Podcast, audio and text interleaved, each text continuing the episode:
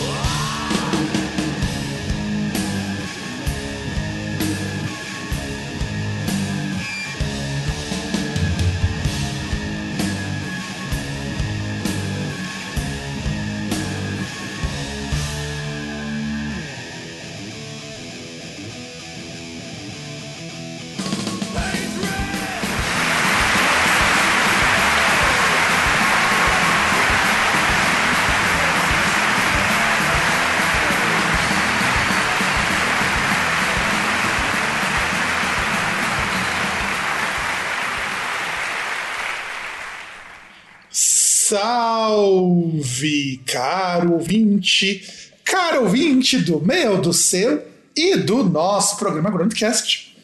Eu sou o Fábio e diretamente de, da Lada Lapa, o ainda, o sempre vivo, sempre eterno, o César. Isso aí, dá um salve aí pra, pra rainha lá que não esqueceu a majestade, continua com os fãs dela, a rainha dos faixinhos, né? verdade, cara, verdade.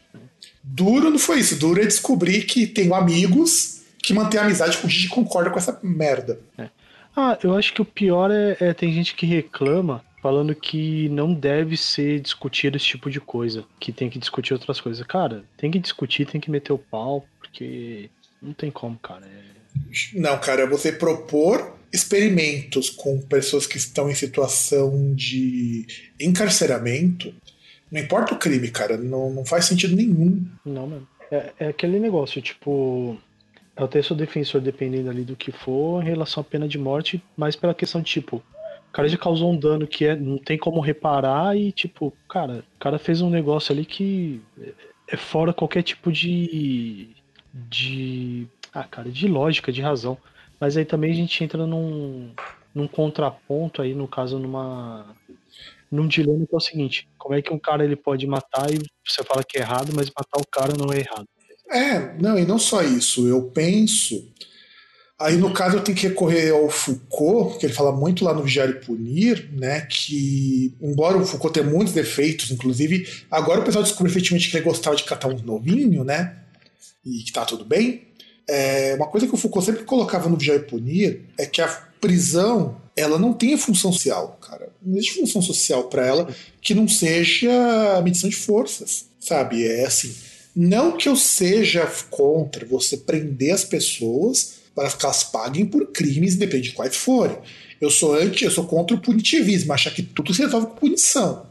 A gente consegue entender. Ó, pra você ter uma ideia, como que não funciona com punição assim? uma multa para muitos crimes mais leves é muito mais efetivo do que você prender o cara. Sim. Por exemplo, você prende hoje o cara que está com traficando drogas. Não era mais fácil você fazer esse cara pagar por isso? É que ele poderia. É aquele negócio, ele poderia muito bem fazer um trabalho. Né, fazer um trabalho ali. É... Cara, esqueci a porra dos nomes. Tomando. Isso porque você tá sobra, hein, César? Eu já tô par é, parcialmente embriagado. Pra, é, é, na verdade, eu tô ligeiramente desidratado, como diz o pessoal do Decrépitos. Eu tô ligeiramente desidratado depois de uma cerveja e um Negroni. É, então, que aí no caso o cara pode fazer o trabalho ali, tipo, de. Não é voluntário. Trabalho social, né? É, mas não é esse o nome. Mas enfim. Que igual, por exemplo, você pega lá, vamos pegar, por exemplo, os Estados Unidos, o cara vai lá, o cara é apenado, o cara ele trabalha, por exemplo, limpando estrada, esse tipo de trabalho. Só que em vez disso, por exemplo, ah, o cara ele, sei lá, ele causou um acidente lá, ele bebeu enquanto eh, dirigiu enquanto tava bêbado. Põe o cara para auxiliar lá, é, vítima de, de acidente lá, Sim. que fica paraplégico, coisa do tipo. É a mesma coisa. Pega a clínica aí que cuida de dependentes, essas coisas, e coloca o cara lá pra, pra ver. Embora pra eu, eu particularmente acho que droga tinha que ser liberado tudo de uma vez, eu entendo que é, enquanto a gente não está num sistema que permita isso, coloca isso. E, e, isso é muito como acontece, como eu estava lendo uma vez há muitos anos, com os indígenas. O indígena não está muito preocupado quando ele vai resolver as questões de quebra de lei em punir a pessoa, está em fim de reparar o dano. Uhum. E eu acho muito mais lógico isso. A justiça tinha que ser reparação de danos, não punição. Mas tem dano que não dá para reparar. Não, tem dano que não dá. Aí nós temos um problema. Mas pro que não dá, você tem todo um código que a pessoa você vai lá, coloca a pessoa, você encarcera quando é o caso, você dá as sanções adequadas ou tira ela do convívio social se ela não tem condições de voltar para a sociedade. No caso dos caras que têm problemas de ordem psicossocial, é esse tipo de coisa que eu falo. Você simplesmente pegar, prender e jogar o cara lá, não resolve as coisas. É, não resolve. E, e é aí que entra a questão da, do que a Xuxa propôs, de testar remédio, testar vacina em preso. Primeiro É, porque isso é científico. Vamos colocar que isso é científico. Você não tem um critério ali para poder medir a eficácia. E você atenta com valores que eu considero valores mínimos para a gente ver em sociedade. É que nem quando eu peguei lá o perfil que divulga as clandestinas, que os caras estavam dando apoio para a lei do filho do ratinho, que propunha do cara que foi em aglomeração, foi em festa clandestina, não ser atendido em UTI, ou então ser o último a ser atendido. Meu, meus amigos que trabalham com saúde falam que isso é ilógico, porque você vai manter esse cara ah, doente fora e vai contaminar muito mais gente. É, seria muito mais fácil você compulsoriamente deixar esse cara isolado. Por exemplo, ah, vou. Por exemplo, faz igual, por exemplo, é, faz igual quando o cara vai lá, tem o estabelecimento, o cara não tem alvará, mas ele continua funcionando. Os caras vão lá, os caras fazem a porra do muro lá e tampa com bloco. Mais fácil você deixar o cara na casa dele tampar com bloco a casa dele do que deixar simplesmente ele livre e falar, ah, você vai ficar aí. Que ele vai matar um monte de gente ainda. E ainda ficando preso em casa, ainda por cima você atenta contra uma série de coisas.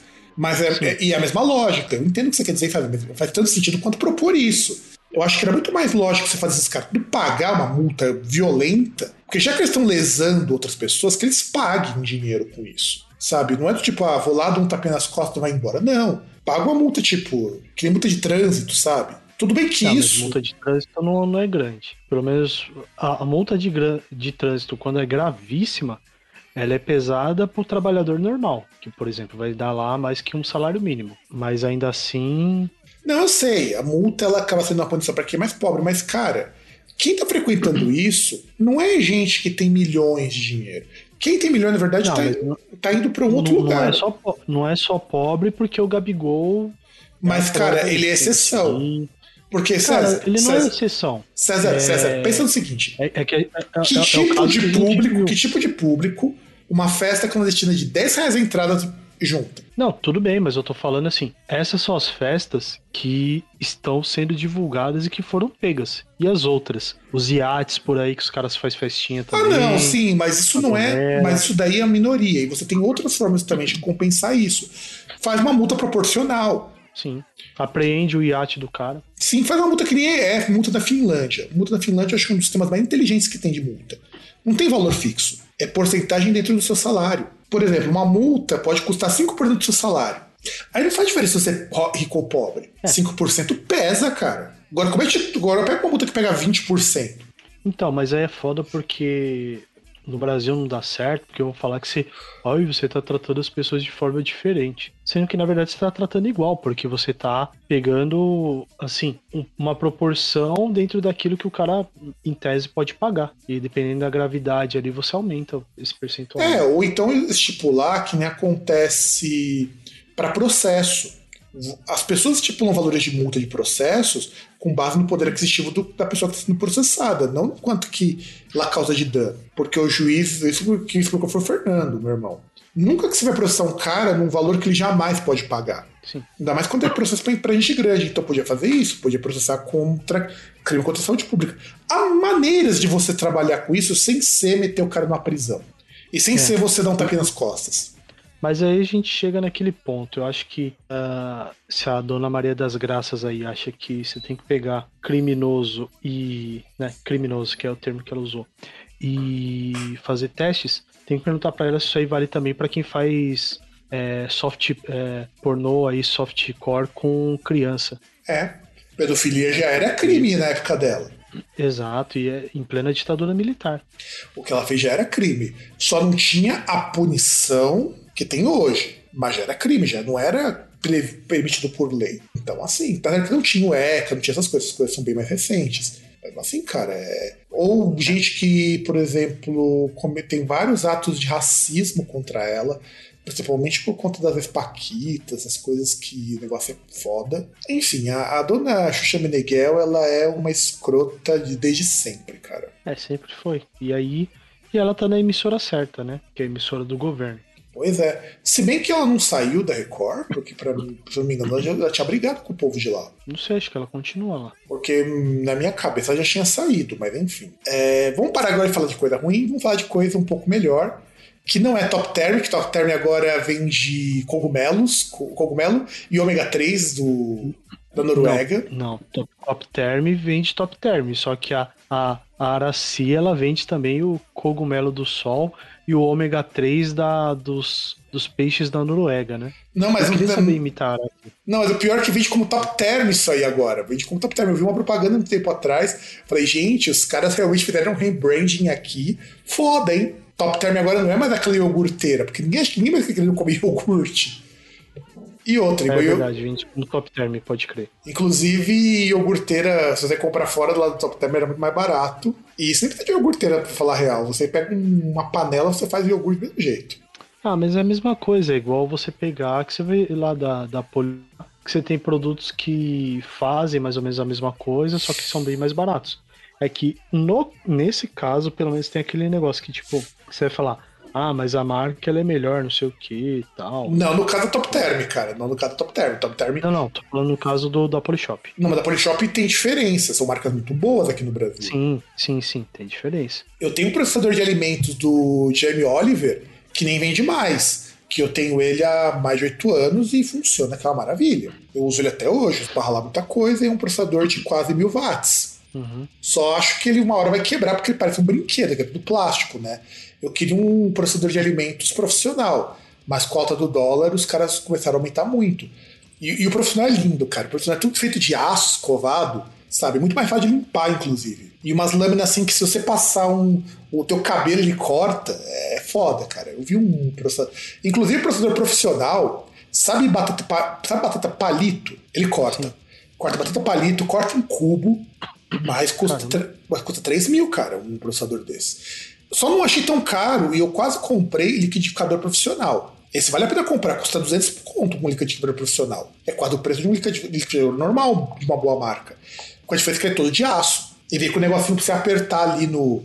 Pra você... Porque sabe que os negócios eles não, não, não tritura tão bem, né? Então você vai apertando com aquele. Com, tipo como se fosse um pilãozinho. É, eu achei muito bom, cara. Eu quase comprei um desses. Ele é grandão, ele aguenta acho que até 3 litros. Um copo bem alto e todo de escovado. Que é muito melhor que usar vidro, porque eu não gosto de liquidificador com copo de vidro. Eu acho que vai quebrar qualquer hora. E plástico, uma hora vai pro saco. E o meu liquidificador eu tô querendo trocar ele, porque ele não. não ele tem 600 watts, mas não processa bosta nenhuma. Queria ter grana, que nem meus amigos do Labirinto, que lá na casa do Eric tem um liquidificador daquele lá do juiz do Valita Ninja, que você consegue triturar até castanha com aquilo ali, mas custa mil reais. Aí não rola. Bom, mas vamos começar então a falar de é, discos de 1991, que você já deve ter visto na chamada. A gente sempre tem essa série de falar de discos de 30, de 20 anos, às vezes até de 40 anos atrás. E a gente está tentando falar muito de discos dos anos 90. Uma hora a gente vai esgotar esse tema, enquanto o podcast durar. A gente tem disco pelo menos acho que até 95. Depois não ter muito mais tema para falar. E eu acho que. A gente já vai ter falado. É, podia ter falado. Provavelmente vai para alguma outra década, se formos outra década. E eu acho legal falar de anos 90, de verdade, porque anos 90 é uma época muito boa, musicalmente falando, mesmo com muita gente dizendo o contrário. Muita gente fala que é a década perdida, década que só tinha bosta, mas é a década que você tem mais experimentações. Os estilos que nós conhecemos surgiram tudo nos anos 90. Começou a falar, ah, mas rock nos 80 é bom. O teu cu que rock nos 80 é bom. A maior parte do rock dos anos 80 era muito ruim, cara. E a gente já provou isso em vários programas, inclusive. Muita coisa que a gente curte hoje, principalmente para quem gosta de rock e metal, tudo surgiu nos anos 90. Death metal mesmo é um gênero que só de fato despontou nos anos 90. Que é um gênero que eu aprendi a gostar, eu não curtia muito. É, power metal, cara, power metal, cara. Quando que Manowar vai ter um power metal relevante antes dos anos 90? Você pega bandas com. bandas sinfônicas com vocal feminino aí. É, cara. E, e pode parecer estranho. Eu até recebi um, uma dica do Spot do Instagram, que eu achei uma banda até muito boa, preciso lembrar o nome dela. Que era uma banda que resgatava aquele começo dos anos 2000, de bandas sinfônicas com vocal feminino. Mas eles utilizam uma mistura de metal com pós-punk, que também era pegada dos anos 90, você ter essas misturas loucas. Pô, quando que você mistura metal com rap? Antes do body count? Porque a pessoa pode falar muito por Rage the Machine, mas é o body count que vai pegar isso a fundo. Suicidal Tendencies. É, Suicidal, mas Suicidal Tendencies os caras faziam isso nos anos 80 com umas coisas muito loucas. Inclusive, os caras misturavam muito thrash metal com hip hop, com spoken word. E ninguém coloca o Suicidal Tendencies com uma banda experimental. Acho estranho isso.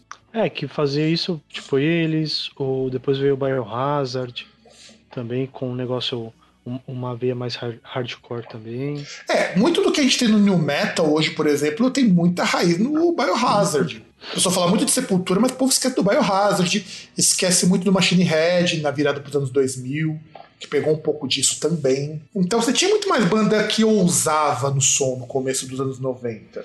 E muito gênero que morreu também. Por exemplo, o shoegaze morreu nos anos começou e morreu nos anos 90 por causa do grunge. Ninguém queria ouvir uma música que as pessoas viajavam, aqueles vocais etéreos, aquele rock atmosférico, porque todo mundo queria ouvir barulheira, queria ouvir Latin Spirit, queria ouvir Soundgarden.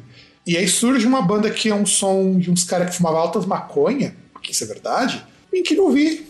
Ao mesmo tempo que era uma época que o pessoal gostava muito de Sonic Youth. E era uma banda que dava um foda-se pro, pro mercado fonográfico. Os caras gravavam tipo noise. Mas por que, que os caras podiam fazer sucesso? Porque os caras podiam, né? Quando que você tem um Sonic Youth hoje? Que, aliás, eu acho que é uma puta falta uma banda como Sonic Youth hoje. Embora o Lee Ranaldo faça uns discos muito legais, mas falta ter uma banda de indie com cara de indie rock. Então, mas aí tá. Uma banda que faça aquilo que o Sonic Youth faça, ou que, uh, assim, que seja igual, mesmo estilo, uma banda que experimente tanto quanto. Porque hoje a gente tem até bastante, até mais experimentação do que tinha naquela época, até por influência deles, né? Mas, você, mas quantas bandas que chegam pro mainstream que são que nem o Sonic Youth, que literalmente estavam cagando pra mídia? É difícil, cara. Anos 90 você podia fazer essas porra louca. Pô, você podia ter banda de rock, de heavy metal com, com funk, cara, tipo Comunidade Ninjitsu. Ou mesmo o The Fala, quando lançou aquele disco maravilhoso que tem a propósito do rock and roll. É um disco bizarríssimo de escutar. É bizarríssimo. Mas é maravilhoso o disco. Então não tem, cara. Então por isso que a gente valoriza muito os anos 90. Ele é muito ruim por outros aspectos. Historicamente, tem muita merda que acontece nos anos 90. Principalmente pra gente aqui no Brasil. Mas musicalmente, eu acho os anos 90 maravilhoso. E até me arrisco a dizer, muito melhor do que muita coisa dos anos 80. Muito, muito melhor. Ah, mas aí até, assim, diversos fatores, entre questão de não ter equipamento, ser mais caro produção e coisas do tipo aqui. Nossa. E, e aquele negócio, é, até questão de produção, essas coisas, a gente tem. Década de 90 tem a transição mesmo, né? Da virada pra década de 90, que é a transição da música, em tese, música analógica pra música digital, né? Você tem ali o, mudança em formato, né? Você, você abandona o, o, o som quente do vinil pelo, pelo som frio do, do CD, né? Mas que te permite muito fazer muito mais coisa. Enfim, anos 90 sim, tem sim. muita coisa legal. A gente não vai. Não, não entra em pauta dizer que anos 90 foram tão ruins quanto as pessoas acham que foram. É que a gente não tem tanta banda clássica. Eu concordei com as pessoas quando elas dizem: ah, você não tem uma banda que se tornou ícone nos anos 90 que tenha perdurado até hoje. Isso eu concordo. São pouquíssimas bandas mesmo. Ah, tem, tem banda que dura ainda, mas é, é, é, que aquele negócio, a gente. Algumas vezes a gente tem um problema que a nossa memória nos trai. Por exemplo, uh, você vai pegar, você pensa, sei lá, no Full Fighters da vida. Você vai falar, ah, Full Fighters começou logo ali. Pô, Full Fighters começou no meio da década de 90, depois que o Kurt Cobain morreu. Não, e ainda depois. Seja, que... não, ainda depois que o David Grohl tinha uma banda de rock muito bizarra antes do, do Full Fighters. Sim, então, mas é que tá. A gente tá falando de uma banda aí que tem mais de 20 anos. Ah, eu acho e que, tá, falando... tá aí até hoje. A gente tá falando de uma banda. Bem, ela não é uma banda. A gente tá falando de uma banda de quase 30 anos, é... na verdade. Hã? A gente tá falando de uma banda de quase 30 anos aí, cara. Sim, então. Então, porque aí assim, é que talvez a gente vai falar, ah, tá, mas pô, o Foo Fighters não é aquela banda que fala, nossa, porque ela vai ter aquela música tal que é clássica e não sei o que, que é revolucionária e tal. Mas é uma banda que tá aí esse tempo todo. Ah, Mas cara, Everlast, outra, cara, né? Everlast, cara, do Foo Fighters, dizer que aquilo não é clássico dos anos 90, cara. Everlong. Everlong, é, desculpa, Everlong. Aquilo não é clássico dos anos 90. Aquilo, aquilo é cara dos anos 90, aquilo cheira nos 90, cara. Não, não, não. Tô falando em relação a ser um som que é clássico, mas é. É, não, tipo, eu nem falo nada porque é uma música que eu acho muito foda. Não, é A- foda. até tava- Eu acho o primeiro disco do Fighter muito bom. Eu não gosto dos que saíram depois. Mas acho o primeiro disco do Fighter muito bom, cara. Ele é muito bom mesmo. É até muito legal. Um, um vídeo lá do Dave Grohl, ele contando a história de Everlong, que ele até falando como que é o estilo da palhetada dele. Que na verdade, ele. O estilo da palhetada lá, ele via mais ou menos o, as cordas mais graves como se fosse um bumbo, né? E as mais agudas como fosse um chimbal, um prato. Então ele, tipo, é, é meio que a palhetada dele ali, o ritmo da guitarra, é meio que fosse lá um tum-tum-tá, tum-tum-tá, tum-tum-tá da bateria. E tem muito cara mesmo disso daí. É o cara transpondo uma técnica de um lugar pro outro, tipo o Van Halen, que transpôs uma técnica de piano pra fazer o Two Hands, né, cara? Sim. É isso, meu. Então, a gente. Anos 90 tem muita coisa legal. E 91 eu acho um ano muito emblemático por conta de muito estilo que durou pouquíssimo tempo como grunge, mas que fez um estouro, assim, deu uma chacoalhada no mainstream que é foda. É foda. A gente vai comentar um pouco disso hoje, nesse programa assim, em duas partes, eu acredito. Uma pra gente discutir do panorama e no próximo programa a gente vai falar sobre os discos, que é o que vai dar tempo da gente falar. Então vamos falar um pouco dos eventos históricos, porque eu acho que é importante comentar um pouco do- da parte histórica aqui. O primeiro, a gente tem o, a Lei Rouanet, que foi decretada no dia 11 de janeiro, pelo então presidente Fernando Collor de Mello. E aí você tem muito coxinha reaça que fala: nossa, Lei Rouanet, coisa de comunista. Gente, não tem nada mais liberal que a uma lei de incentivo, na qual você faz uma empresa não dar dinheiro pro Estado e gastar em produção cultural. Não, tipo, a, a empresa não dar dinheiro pro Estado por fazer algo que o Estado deveria fazer. Exato, exato. Porque essa coisa de incentivar a cultura é coisa que o Estado deveria fazer. Inclusive, a Lei Rouanet tem muita falha. Uma delas é a empresa usa muito a Lei Rouanet como propaganda. Porque uma contrapartida que o artista tem que dar é fazer divulgação da empresa. E tem um relatório. É... O pessoal fala que a Lei Rouanet é uma manastra do governo. Gente, é muito difícil você conseguir captar dinheiro com a Lei Rouanet. Porque como que você vai convencer a empresa a te financiar? E, e sem contar a questão também de valor, né? Porque ele vai ter um, um valor que você pode captar, né? Não é algo ilimitado. E É. e aquele negócio, dependendo do, do que você vai fazer, da, da estrutura que você tem, você pode captar um volume X de recursos. Por exemplo, eu não posso pegar e fazer um festival aqui de, de fundo de quintal e arrecadar um milhão. É, não pode. Você tem que prestar contas pro governo, tem que ter plano de. Você tem que ter um plano de gastos. É foda fazer uma coisa do Rouanet. E mesmo que você consiga licença para pedir financiamento, você tem que convencer a empresa a te pagar. Eu já conheci um cara, uma vez quando eu fui jogar RPG, que ele trabalhava com audiovisual. Audiovisual é, é o ramo que mais ganhou dinheiro com a Lei Rouanet nesse sentido. Ele fala que empresa, cara, lava dinheiro quando você, quando, quando você consegue financiamento. Os caras pagam tudo que você paga- pediu, os caras pagam. Por quê? Porque os caras estão abatendo. Então, para eles é importante que seja caro mesmo o projeto, seja fatu- superfaturado, inclusive. Porque é um dinheiro que você não gasta com imposto. E, queira ou não, pro balanço contábil, isso é bom. É, e aquele negócio, igual você falou, como você vai ter a propaganda, basicamente você tá deixando de gastar a sua verba de publicidade É, e gastando um dinheiro que você tá batendo em imposto.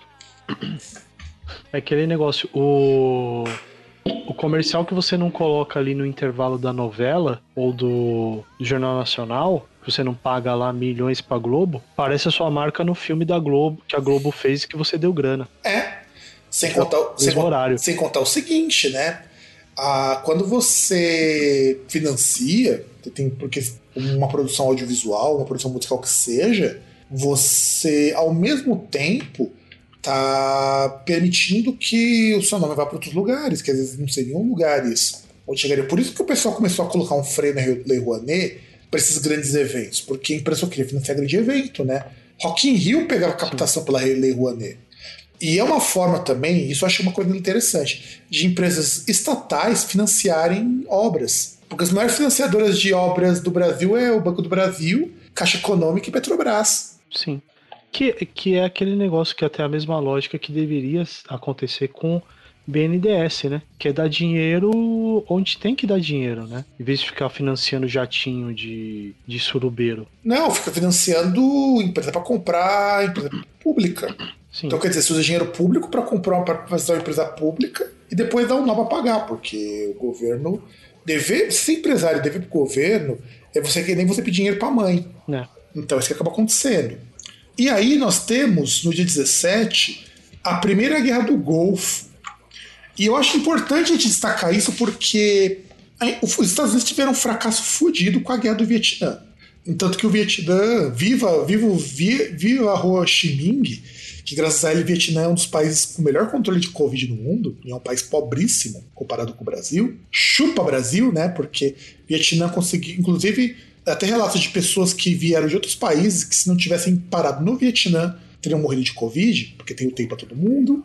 É um país pobre e morreu menos de mil pessoas lá. Uma população de 50 é, milhões de pessoas. Galera, só que a galera só sabe lembrar de, da Nova Zelândia. Que nem meus amigos da Nova Zelândia vêm com bons olhos isso daí, não, viu? Eu já aviso para você.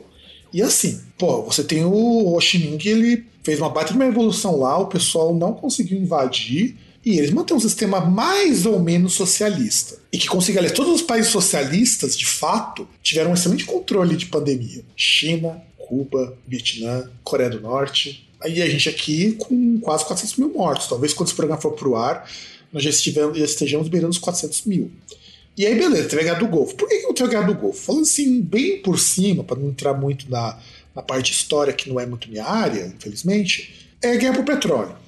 Inclusive, se eu não estou enganado, a gente teve um período de racionamento dos Estados Unidos de petróleo por conta disso. É, que até o fim lá da década de 70 tal, começo da década de 80, teve uma explosão no preço do petróleo, né? Teve. Inclusive tem até episódio do pica-pau, que eles fazem uma paródia de, de combustível tá muito caro, tinha que roubar de outros carros. E aí teve a guerra do Golfo porque era por petróleo. E era o mandato do que? Era do Reagan ainda nessa época? Acho que é o começo do mandato do Bush pai. Do Bush pai, né? É porque o Clinton vai entrar um pouco depois. Começo não, já acho que faz um ano já. Porque o Clinton entra em 94. Que é o. E, e, na verdade você está incorreto, porque os Estados Unidos foram levar liberdade pro Golfo. É, não, é. Levar democracia. Inclusive, tive muito filme nessa época que tratava a guerra no Golfo, nesse viés meio Rambo, sabe? Só que um viés, meu Deus, nós somos os caras que vamos levar paz para lá. E aí houve essa guerra no Golfo, foi meio foda. No dia 6 de fevereiro, é, a Capcom lança o Street Fighter 2. E eu, isso sim é um marco, cara. Isso sim é um marco. Porque não existia o conceito de jogo de luta antes de Street Fighter 2. Você tem ideia de que é um jogo que cria um conceito novo na indústria de games? Eu lembro quando eu era mais novo, eu era louco pra jogar Street Fighter. Eu só consegui jogar a primeira vez Street Fighter 2 quando eu, quando eu tinha acho que 10 anos. Acho que foi 3 anos depois, 2, 3 anos depois que eu consegui jogar Street Fighter 2 no fliperama. E, e, era muito louco, cara, você pensar que você podia fazer movimentos com o joystick e soltar magia. É, que aí o, o mais próximo que tinha nesse pelo menos assim no, no quesito, eram os chamados beat'em ups, né? Que aí é uma até o primeiro Street Fighter ali, ele tem um ele tem a cara de beat'em up, apesar de já ser um jogo de luta. Não, Mas ele... não ser um jogo de luta, nossa, jogo de luta. Nossa, cara, se soltar um Hadouken no primeiro Street Fighter era um feito de herói, cara. É difícil fazer o golpe nossa. do Hadouken ali. Não, não, e ele era ridículo. Feio demais. Tanto que por isso que é um jogo que, se for depender dele, Street Fighter jamais existiria. Aí o cara resolveu, falou, não, vamos lançar um jogo só com as lutas. Seis personagens, dois, três golpes para cada personagem, sem combo, sem nada, não tinha nem esse conceito de combo, essas coisas foram surgindo muito tempo depois. Graças e, a Deus. E isso era revolucionário para a época. Um, inclusive, na década de 90, inclusive, a gente até pode dizer que, porque também é época que tem o SNES, época que você tem os 16 bits no seu auge, principalmente nos anos 90, era um tempo que se privilegiava muito a questão de que o jogo não era só um passatempo. Ele tinha que ter todo um conjunto para ser divertido. Aí você começa a pensar em trilha sonora, você começa a pensar em dinâmicas de jogos. Tanto que o Street Fighter não tinha nem história, cara. É engraçado isso. Você pensa que ele tem que. Tem que ser um jogo que não pode ferrar com o seu emocional, tipo Contra Exato, Battletoads, né? Não, não, mas o Contra era pior, né, cara? Mas o, o Battletoads. É não, mas o Battletoads é tem a. Não, o extremo é o Battletoads por causa da fase do jet ski. É a hum, fase cara, mais impossível do mundo pra você passar, porque não tem. Você tem exatamente meio segundo para poder tentar adivinhar onde vai aparecer o obstáculo. E não tem um padrão. Você conseguir, você conseguir aquilo ali sem usar continue, é porque isso é muito bom. E é claro que o Contra também é super difícil, né, cara? Principalmente o Contra do SNES que sai nessa época, até porque o Contra dos anos 80 ainda. O Contra do SNES sai nessa época. Sim. O Contra do SNES é tão difícil que no modo hard você só tem uma vida. E você só consegue ver o final quando você vence no hard. Não adianta você vencer nos outros modos. Nos outros modos você não tem final. Então, é. então Contra era um jogo meio foda. E aí, o que, o que acontece? Na Street Fighter inaugura isso. É, alguns anos depois vai surgir o Mortal Kombat, que vai revolucionar ainda mais, porque vai trazer uma violência ainda mais gráfica, coisa que não tinha. Mas Street Fighter é você descer a porrada, apertando um monte de botão e fazendo, como, fazendo sequência. E só tinha seis personagens, se eu não me engano. Seis ou oito. Eu não lembro quanto, quanto que era a lista de personagens. Oito personagens. né? Oito. Mas isso aí ele, ele ainda tinha até. Acho que tinha a, a historinha dos personagens, se eu não me engano. Não, Eram oito, né? Que era- Então, na verdade, não tinha história. Tinha uma linha que dizia que eles lutavam por alguma coisa. História, história mesmo, quase surgindo as versões ampliadas do Street Fighter. Street Fighter Turbo, Hyper Edition. Aí Não, você porque- ter um pouco de história. Porque tem, o, porque tem o porquê eles estão lutando ali. É que eu não lembro se ele tinha a questão dos finais ali, né? Não, ele não tinha. Na verdade, ele... mas assim, é uma coisa muito simples. Não tinha linhas de diálogo, de história, história mesmo. Eu lembro disso porque o primeiro RPG do Street Fighter que saiu, que saiu pela White Wolf em 95, na época do Super Street Fighter, ele. As histórias. eram- Quando você lê as histórias que eles divulgavam, hoje são ridículas pra quem conhece Street Fighter. Do tipo, o Guile tinha. O Gaio, na verdade, que a gente chamava de Guile, né? Ele aprendeu a soltar o Sonic Boom dele quando ele viu os, os jatinhos. E ele quis imitar com os braços o som dos jatos. Isso é que tá na história. Então você não Ah, tinha. não, não, eu digo a história em relação ao, ao porquê que ele tava lutando, não tipo como ele treinou, como ele. Não, mas história, história mesmo não tinha muita história, não. É, Ela foi sendo desenvolvida com as versões que saíram depois. O Hyper Edition, o Turbo, o Super. Aí você começa a ter um Porque aí de você história. tinha o. Que você tinha Ken Ryu, e Honda, Dalsin, Chun-Li, Zangief E Blanca. e mais dois aí. Blanca e tem mais um. Não, e tinha só esses mesmos. E o Gaio. Ah, e o. Gaio. E o Gaio. Oito. Oito. É, que na verdade sim. Personagens jogáveis eram oito. Aí, além desses oito, você tinha os quatro subchefes, né? O Vega barra Balrog, o Balrog barra M-Bai, o Vega, o Vega, Vega já falei, o Sagat, né? E aí você tinha o chefe final, que era o. é, três subchefes, e o chefe final, que era o, o Vega barra M. Bison, né? Que aí também ah, o, o legal é a questão da história, né? Que M. Bison, na verdade, era o boxeador porque era levemente inspirado em Mike Tyson. E que faz muito Então, sentido no Japão, porque Mike Exato. Bison seria o Bison Mike, né? Por causa do formato dele de um touro. Sim. Mas aí, no caso, no Japão era M. Bison, só que quando chegou nos Estados Unidos, né? Para não ter um processinho, mudaram os nomes. Não, e é engraçado porque, por exemplo, no Street Fighter original do Japão, os nomes têm um sentido muito maior do que no americano, que é o que a gente conhece mais. Sim, O Mike Bison, porque o cara parece um touro. Inclusive, os golpes dele tem tudo nome de touro. sim. Mas aí, no caso, a- até assim, porque na verdade o que aconteceu nos Estados Unidos, eles só fizeram uma permuta. Os, os nomes não mudaram. Esse que é o pior. E aí você tem, por exemplo, o Balrog, que pra nós virou Vega depois, o Balrog, porque Balrog é o nome de um demônio do Senhor dos Anéis. E faz muito sentido com o jeitão dele de ser o- um cara diabólico, o, o, o Balrog. E o Vega, porque Vega tem um significado assim, na simbologia da mitologia grega, que Vega é uma letra. Uhum. Então faz muito mais sentido no japonês. O cara chama Vega, por causa que ele era um cara assim superior, poder psíquico, aquela coisa toda. E o Balrog, o demônio espanhol, era bem interessante o conceito. E aí foi para os Estados Unidos por conta de diretora tiveram que mudar. E assim, e não adianta você trocar um nome. Os caras fizeram troca de três, só deixaram o Sagat, que me parece que é um nome tailandês também, o nome Sagat. Então era muito bem pensado isso. No... Aliás, os nomes do Street Fighter são nomes muito bem pensados. Quando a gente Inclusive do E-Honda, que é baseado na marca de carro. E por que, que nome de Honda? Porque o cara é grande, né? É só o Blanca que. É, porque é a tentativa de dar um nome em espanhol, porque os caras acharam que a gente fala espanhol, né? É, não, então eu acho que é mais porque o cara é da Amazônia, né? Ou teoricamente ele. ele Amazônia, então como a Amazônia é um negócio mais latino-americano do que propriamente só brasileiro, né?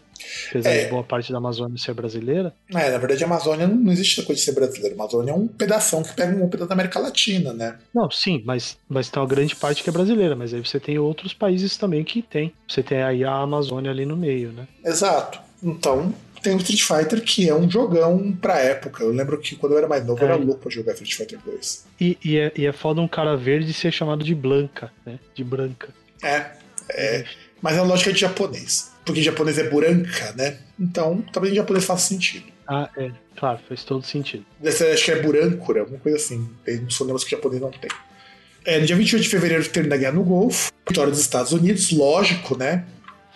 26 de maio e março tem os presidentes André Rodrigues, do Paraguai, o Carlos Seu Menem, da Argentina, o Luiz Alberto Lacalle, do Uruguai, e o Fernando Collor se encontram lá na capital do Paraguai e assinam o chamado Tratado de Assunção, que na verdade a gente conhece por outro nome, o Tratado de Assunção. Que é qual, César? Que é o nosso. Que inclusive nosso presidente estava botando para fuder esse Tratado de Assunção. É o Titanic, porque ele tá quase afundando. Que está quase afundando, que é o quê? Depois, depois da última que teve a reunião aí do, dos 30 anos do Mercosul, que é, foi quase um. Foi quase um adeus. E o pior não é isso, cara. O Mercosul pra gente é muito importante, economicamente falando. Mesmo o Brasil sendo o país que manda, né? Porque é o país melhor, com economia melhor, o Mercosul é muito importante pra gente. Como a gente vai escoar a mercadoria? Não, mas não, não só pra gente. Não só pra gente, pra, pro, pros membros aí como um todo. É muito importante. Se o Mercosul, e isso é uma crítica que a gente pode estar fazendo para os governos do PT, que agora tem moda o pessoal falar que o, que o Lula não, é, não deveria ser candidato, tomar cuidado porque o cara é conciliador. Eu sempre falo, eu prefiro um conciliador que conversar do que um genocida que vai querer me ver morto. Mas, mas eu também parei de levar a sério anarquista por causa disso. É só por causa de levar a sério anarquista. Então, os caras acham que vão fazer revolução que nem fizeram com nem o Não Vai Ter Copa. Deu super certo isso, não deu? Não vai ter Copa? Claro, claro que deu. Que diga o maninho lá que tá preso com. Foi preso com o Pinho Sol e tá até agora preso. Pois é. Deu super certo. Um bando de gente que não era organizada politicamente que foi fazer protesto e se deu mal. Mas tudo bem. É, o Mercosul é importante pra gente, se fosse tratado até pelos governos do PT, como devia ser tratado, seria um bloco econômico pra gente não depender de nada de quem de fora da América Latina. Porque isso que É, faz. que, na verdade, a gente, a gente negociar como de forma unida, né? Porque eh, até você pega mesmo, na época você tinha. Você vai pegar, tipo, Argentina e Brasil, Uruguai ali, que eram industrializados, né? Aí você tem tanto o Paraguai ali, eh, que ainda bastante desu- desindustrializado, e os outros países que poderiam entrar da América do Sul, que vai lá e vende banana só. É, não, e a gente tem- e- e, negociar, e negociar como bloco, que é o que o BRICS tentou ser e a gente também cagou esses últimos dois anos, é para você poder bater com um país muito mais rico, cara. Porque assim, Brasil ainda tem chance de bater contra outros países porque a gente tem muito dinheiro. Mas e os outros? E, e ainda assim não tem chance de bater, porque. Não, cara, chance tem. Se vai conseguir é outra história. A concorrência é, é- é desleal, cara. Além de outras coisas, né? Porque o Mercosul foi uma das jogadas mais legais. Porque o Mercosul ele surge, historicamente falando, para bater com as propostas do NAFTA dos Estados Unidos. Os Estados Unidos tinha a proposta do NAFTA de integrar toda a América. Só que não ia ser vantajoso para ninguém que não fosse eles. Porque, beleza, você ia ser dependente eternamente de um país que vive de explorar os outros. E aí? Daí eu não acho que é negócio. Tanto que Por isso que o Mercosul surgiu. Em parte para ter uma, uma ideia de ir contra essa tentativa de o NAFTA. Na verdade, não era o NAFTA que ia ser, era um outro bloco com um nome parecido, que ia ser o Bloco das Américas. Era a Alca. Não, era a ALCA, nem lembrando, era a ALCA. A tentativa de fazer a ALCA. Só que a ALCA não ia ser vantajoso pra gente. A ALCA não ia ser vantajoso nenhum. Aliás, o NAFTA não é vantajoso pro México? É, a- a- o, o México tá lá só porque é o. É, é, é o muro que divide os Estados Unidos do resto, né? O México tá lá para fornecer cocaína. É para isso. E também porque Estados Unidos é o México é praticamente um puxadinho dos Estados Unidos por conta da política imperialista dos caras. É foda isso. É tipo o Chile. O Chile também é um puxadinho dos Estados Unidos. Tanto é que você sabe por que, que no Chile, só vi um documentário na Netflix, você tem a questão da água ser privatizada? Hum. Os caras gastam com agricultura. Sabe qual, qual é a coisa que os caras mais gastam com agricultura lá no Chile? Criando, é, plantando abacate. E abacate é uma coisa que consome muita água. E americano é aquele abacatinho pequenininho que a gente chama de avocado, né? O abacate Hass. É o abacate que o pessoal mais gosta lá, porque o abacate é menor, Ele é melhor fazer guacamole, inclusive, porque ele é menos, tem menos água. Só que ele consome uma água do cacete para poder ser plantado. E Chile é isso. Chile é o país que planta avocado para vender para o México e principalmente para os Estados Unidos. Assim como uma parte dos Estados Unidos, acho que é na Flórida, um estado assim, os caras eles estão com muito problema porque a área vai plantar cana. Porque não sei se as pessoas sabem, mas os Estados Unidos não consomem açúcar de cana que a gente consome. Eles consomem com xaropes de milho, porque a produção de milho dos caras lá na época da recessão foi muito grande e os caras tinham que fazer alguma coisa com o que sobrava do milho. Então os caras começaram a processar a sobre fazer xarope, aquele xarope com autor de, de glicose. É, podia comer, né? Não, mas, mas você processa com farinha, é, comer não dá, você não vai conseguir comer só milho. Milho ele tem um valor muito grande quando processado. É que a gente pensar milho no Brasil, cara. Milho no Brasil hoje ganha muito mais dinheiro fazendo farinha do que com milho in natura. Então se processar. É, depende do local. Por exemplo, você pega no Nordeste, você vai ter várias coisas derivadas ali do milho, da farinha do milho, tipo, você comer bolo. Então, sim, mas, eu falo, mas eu falo, farinha. Farinha dá um, tem um valor maior. E assim, é, nos Estados Unidos se produz muito milho. Eles produzem até hoje muito milho. Sobra muito milho. Tem muita sobra. Com a sobra você faz xarope. Você processa o açúcar do milho e ele vira xarope. Ele como adoçante ele é muito bom. Por enquanto, ele é muito bom como adoçante porque ele é barato. Ele é muito mais Aliás, barato. Eles estavam começando a fazer etanol também, né? Sim, você pode fazer etanol. Pode fazer um monte de Só coisa. Que o... Acho que o rendimento ele não é tão grande quanto você fazer isso da cana. Mas enfim. Por causa da quantidade de açúcar. Mas quando você produz uma é. quantidade muito grande, não faz diferença, você produz bastante. A gente no Brasil produz muito etanol de milho também. No Brasil produz bastante. Não é pouco, não. Mas não deveria, mas. Porque assim, uma coisa é você usar cana, que cana você não come. Né? Não, mas não milho também você não come, César. É que tá. Milho você também não come. Você come. Você come milho verde. E não é toda espécie de milho que você consegue comer. Ah, depende, ó a, os bolivianos lá com milho preto, milho branco vão discordar de você. Mas, o Boli mas na Bolívia, no, no Equador principalmente, e até mesmo no México, eles têm pequenas comunidades que plantam variedades de milho, mas esses milhos também você não consome puro. Milho preto, por exemplo, você tem que meter cal para fazer farinha, que é o que o pessoal usa para fazer tortilha. Então você não come milho, para falar a verdade. É uma variedade não, só de milho. Você come milho doce, que é o sweet corn que eles chamam lá nos Estados Unidos é uma variedade, uma ou duas variedades que você realmente come. O resto você tem que processar para poder ficar comestível. Até porque, principalmente milho maduro, milho maduro você não consegue comer. O, mais triste é isso. Então você processa, o que não é problema, é que nem trigo. Trigo, hipoteticamente, você come. Mas, quando Sim. ele está muito maduro, você tem que. Mas em forma de farinha. É. Não, você pode fazer baga de trigo também. As bagas do trigo podem ser cozidas. Mas você não consome muito aquilo ali. Na verdade, o fermento maior é farinha, germen, os derivados, o que também faz muito sentido pro milho. Pra você ver como que o milho é um alimento versátil pra caralho. E a gente subexplora muito isso. O milho é uma coisa versátil e nem consome tanto quanto outros recursos, consome menos que a cana, por exemplo.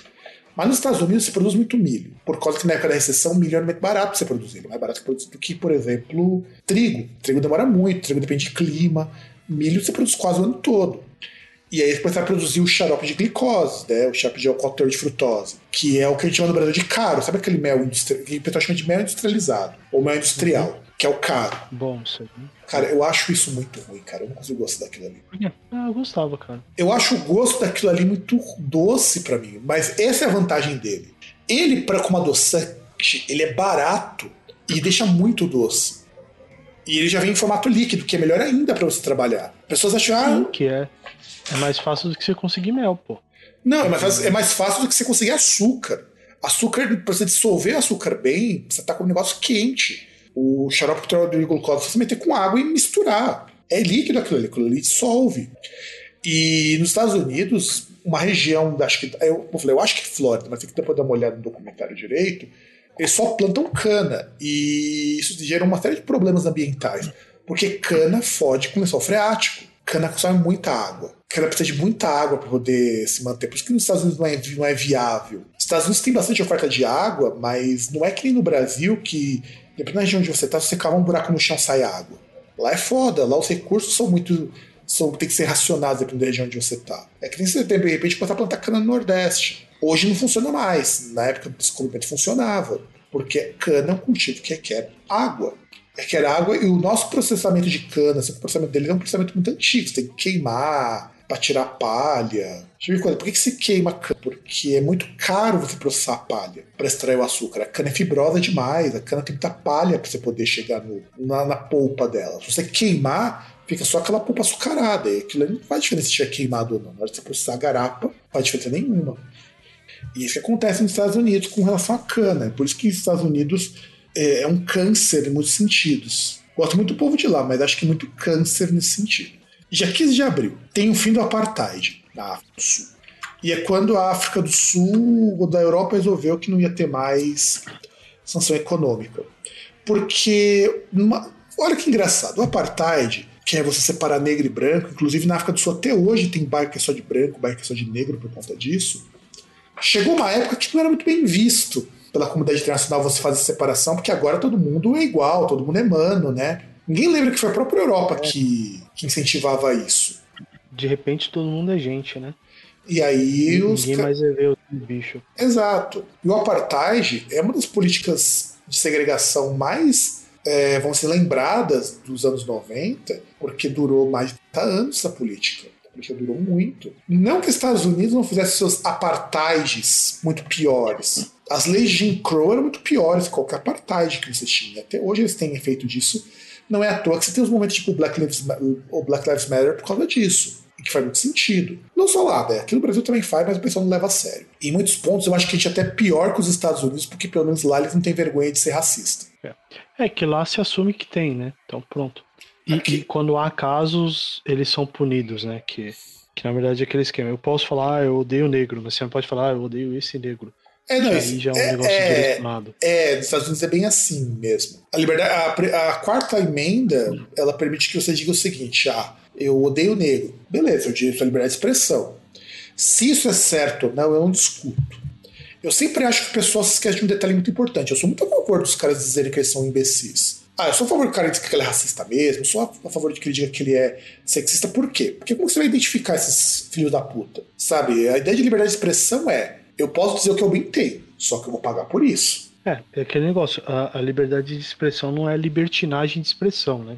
Você você é responsável por aquilo que você fala. Você pode falar o que você quiser, mas se o que você falou causa algum dano, você é responsável por isso. Exato, a liberdade é isso, você arcar com as consequências. Não. Porque assim, de verdade, cara, de verdade, eu sou muito contra a pessoa não poder dizer que ela é racista. Eu sou contra mesmo. Por quê? Como que eu vou saber que esse filho da puta é racista? Só você vendo ele sendo racista. Exato. E, e te, vai ter cara que ele já faz um negócio, manipula as coisas de uma certa forma, que basicamente nunca ele vai mostrar isso para você. Ele só vai mostrar, às vezes, pra, no grupinho ali que ele confia, que é ali e tal, mas. Exato, não exato. vai mostrar em condições normais. É por isso que eu sou contra. O que muito pessoal da esquerda faz, já não tem que, tem que proibir discurso racista. Não, não tem que proibir bosta nenhuma, não. Tem que permitir mesmo. Você tem que punir o discurso, não proibir que ele seja dito. É, e aquele negócio, né? A partir do momento que você sabe que o cara é, você fala, beleza, eu não falo com você. Exato. Ah, por quê? Porque eu não falo com esse tipo de gente. Ah, mas. Não, eu tô falando que eu não falo com você. Você continua e você faz o que você quiser. Você só não se relaciona comigo, que é um direito meu. Exato, exato. É, é isso, eu acho que é isso que as pessoas se esquecem. Eu tenho que saber quem que é idiota para eu querer proximidade. A pessoa do cara esconde e eu fico anos sem saber disso. Eu acho muito terrível. As pessoas têm direito de serem imbecis e eu tenho direito de não querer essas pessoas perto de mim. Sim. E aí nós temos no dia 30 de maio o, o Cabo Bruno, que cometeu mais de 50 assassinatos, é preso em Santo Amaro. Mano, eu lembro desse caso quando eu era muito novo, do, do caso do Cabo Bruno. Que, mano, o, o que o do Floresval de Oliveira, cara, esse era um caso muito bizarro. Porque o cara, ele ia. É, o caso do, Cabo Bruno é o seguinte: que o cara ele ia lá pra, pra fazer a segurança do povo, né? Só que ele, na verdade, ia lá pra matar pobre. Então tinha muita prova de que ele ia lá pra, pra matar brutalmente na periferia porque queria matar.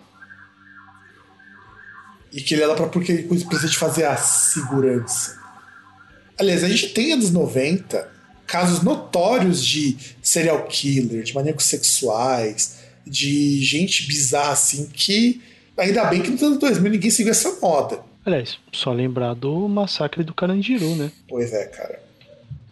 E pensar que até hoje tem gente que ainda tá respondendo processo por conta disso.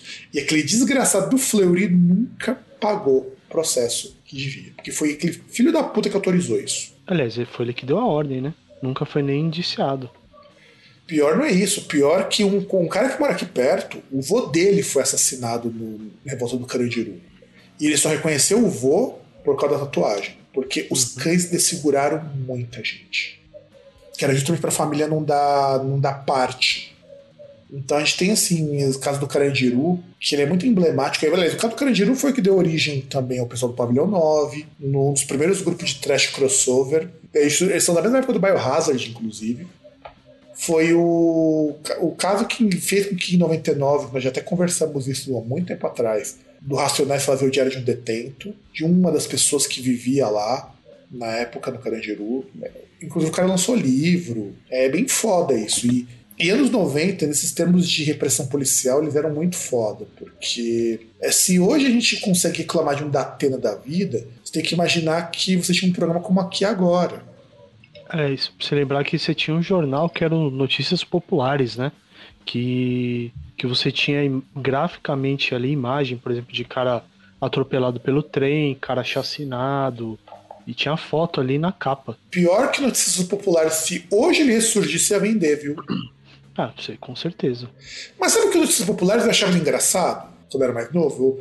Eu, me divertia muito lendo aquilo ali. Porque tinha muita é, coisa que, era uma... mentira, cara. Então, muita coisa ali era mentira. Então, ele tinha, umas, ele tinha umas coisas que eram que eram lá curiosas, né? Como o caso do Bebê Diabo. Pois é, isso é o Bernardo, inclusive. Sim, mas, mas ele abusava bastante, assim, tipo meio que ajudava a glamorizar essa questão da violência, da violência policial, né? Mas eu acho que o aqui agora foi pior nesse sentido. Sim, com certeza. Aliás, aqui agora produziu um dos casos mais bizarros ali, que foi da escola escola modelo, né? É, acho que é escola modelo. Eu sei qual, eu sei qual é o caso. Foi o caso aqui agora, inclusive. Isso. Ele é estudado em curso de jornalismo como coisa que se não deve fazer. Porque teve, teve um dos donos se suicidou, inclusive, por conta disso. Claro, porra. Acabaram com a vida dos caras lá. Escola base. Escola, Escola base foi assim um case jornalístico meio foda. E até hoje ninguém do aqui agora respondeu processo por isso. Assim, mas aqui agora ele gestou talvez uma das criaturas mais odiosas da TV brasileira, que é o Sassuolo Somano. Aliás, ele gestou várias, né? Porque graças ao aqui agora que você tinha gente aí, surgiram programas e pessoas aí como Marcelo Rezende da Atena, né? Marcelo Rezende da Atena, aquele cara, aquele pessoal que apresenta o Cidade Alerta na, na Record. O Ratinho também. Não, o Ratinho é cria do Alborguete. É diferente. Não, não, não, mas eu digo questão do, do estilo. E o estilo e o Alborguete já fazia isso antes do aqui agora. É, que ia fazer só no Paraná, ninguém via. É, quando, quando o Alborguete ficou doente e deixou o Ratinho substituindo ele, foi, o Ratinho cresceu. Só que antes o Ratinho era só engraçado. Aí depois, quando começou a desenvolver com política, deixou de ser engraçado. Que é, inclusive, altos bordões do cara que ele utiliza até hoje. Pô, aqui tem café no bullying. Isso aí surgiu na época do Alborguete. Uhum. De pôr o pau na mesa, que virou até expressão nossa hoje, bateu o pau na mesa. Mas era engraçado porque o Alborguete era um cara. Tem gente que lembra muito o Abu de sinal trocado. E o Ratinho era. Ele, ele se fantasiava ser um, um, delegado de polícia, cara. Era muito, muito estranho aquilo ali. Meu pai amava aquele programa, achava uma bosta. Já 23 de junho, vem, os, vem ao mundo o, a, o primeiro jogo da franquia Sonic de Hedgehog, que foi a primeira tentativa do Mega Drive de fazer um jogo que superasse Mario. Não, na verdade, é, da SEGA foi. não foi a primeira, né? Mas aí você teve um. A SEGA ganhou o seu grande garoto propaganda, né? É, mudou, né, o garoto propaganda. Antes, era o Alex Kidd. Não, não, mas ganhou o seu grande garoto propaganda, porque não, não dá pra comparar Alex Kidd com Sonic. Mas sabe por que o Alex Kidd não virou garoto propaganda que nem o Mario? Porque eles lançaram o Alex Kidd Enchanted Land pro Mega. E aquele jogo era muito ruim, cara. Sim. Assim, conceitualmente ele é muito legal, a ideia de se fazer um jogo mais. com mais opções, mas ele é muito ruim. Comparado com o do Master, o do Master é muito bom. É, que e, e no Master System tem a questão também que você tem a, a, a variedade de jogos, né? Que você tem o. Tá, tudo bem, que você pega a maioria ali são todos o que agora a gente poderia chamar de jogos de plataforma ou side-scrolling, né? Na verdade é um misto dos dois. Mas, por exemplo, se você tem questão de temática ali, você tem o Lex Kid em Miracle World, né? Tem o Alex Kidd em Shinobi World também, que você que, que na pega verdade, meio que uma carona no jogos ver, como Shinobi. Na verdade não é que pega carona, é a versão do Master System pro Shinobi. Não, mas o Master System tinha o Shinobi. Não, ele não tinha. Depois foi, porta, depois foi portado. Bem Sim. depois, porque o Shinobi era do Nintendinho. Que ele teve lá o Mega Drive também, que inclusive tinha o Shadow Dance, Dancer também, que era a continuação do Shinobi. É, Aí você tinha também. Tudo bem que você tinha também o, o RPG, né? Que era o Alex Kidd em High Tech World, né? Uma bosta esse jogo, cara, uma bosta. Uma bosta. Também nunca consegui entender. Que você chegava ali, você chegava num quarto que tinha uma, uma armadura de samurai, aí você fazia algum botão de ação, alguma coisa e você morria. Não, você podia cair num lugar que não tinha volta. O jogo era mal otimizado, era mal otimizado pra caralho. Aliás, você usava a armadura e você morria. O Alex Kidd em High Tech World é um jogo que, é, teoricamente, ele representa um jogo educativo, mas. Porque tinha uma época seja muito desses jogos. Tem até o jogo do Mario, Mario's Missing, que é um jogo educativo muito bosta também. Mas aí com o Alex Kidd tem muito jogo ruim. O Alex Kidd tem um jogo bom. Um jogo mais ou menos, que é o Shinobi World. Eu gostava muito do Shinobi World, mas não era um jogo bom. Ah, cara, o, o Shinobi World eu vou falar que, assim, dava pra divertir um pouco mas tá muito longe de ser um jogo bom. Mas eu gostava pra caramba dele, eu gostava muito. Mas, não, ele, então. mas ele é um jogo que, assim, é, ele entra mesmo por causa do High Tech World. Tinha determinados momentos que, se você fizesse um movimento errado, você não tinha mais jogo, porque o jogo travava. Sim. E, aliás, tinha altos glitches naquele jogo, mas era um jogo que eu gostava muito. Aí tem o High Tech World, tem, aqui, tem o Lost Stars também que saiu. Puta merda. É, que o Lost Stars acho que já foi pro Mega Drive, né? Então. Porque você tem o, o Alex Kidd em Enchanted Land, que foi uma tentativa de fazer o Miracle World por 16 bits, que é muito ruim. O Alex Kidd tá voadora, cara. Ah, nossa Alex senhora. Que era desproporcional, né? O Alex Kidd era quase do tamanho da casa, né? exatamente. Exatamente. O Alex Kidd tinha um cabeção e os, os Alex Kidd eram Não, muito... não, não. Cabeça, não. Cabeção ele sempre teve. Mas o problema é que, tipo, o negócio era tão desproporcional ali, os caras se perderam do, do, do 8 pro 16 bits que, tipo, você tem ali, o Alex Kidd ele era maior que a porta e era quase do tamanho da casa, cara. Até os chefões eram quase do tamanho dele. Quando você tinha no Master System, a gente pegava o Junkin no Master System, por exemplo, os caras lá, o Shokino, o Parplin, eles não eram tão, tão bitela. Sim. Não, eles eram maiores que ele. Só o Junkin, que dava mas três dele. Mas ele era pequenininho. Mas fazia muito sentido de ele estar tá num mundo gigantesco, ele, tá, ele é um personagem baixo. Mas chegou no Mega Sim, Drive. Até porque ele era um menino, né? E no Master e no Mega Drive não, o Chance Land era muito ruim, cara. Aí sim, a ideia do jogo era muito legal. As fases eram. Eu acho que o design de tela era muito bacana para algumas telas, mas o jogo era muito estranho. Era um jogo que você, por exemplo, você podia equipar e desequipar o anel de fogo. O que era interessante.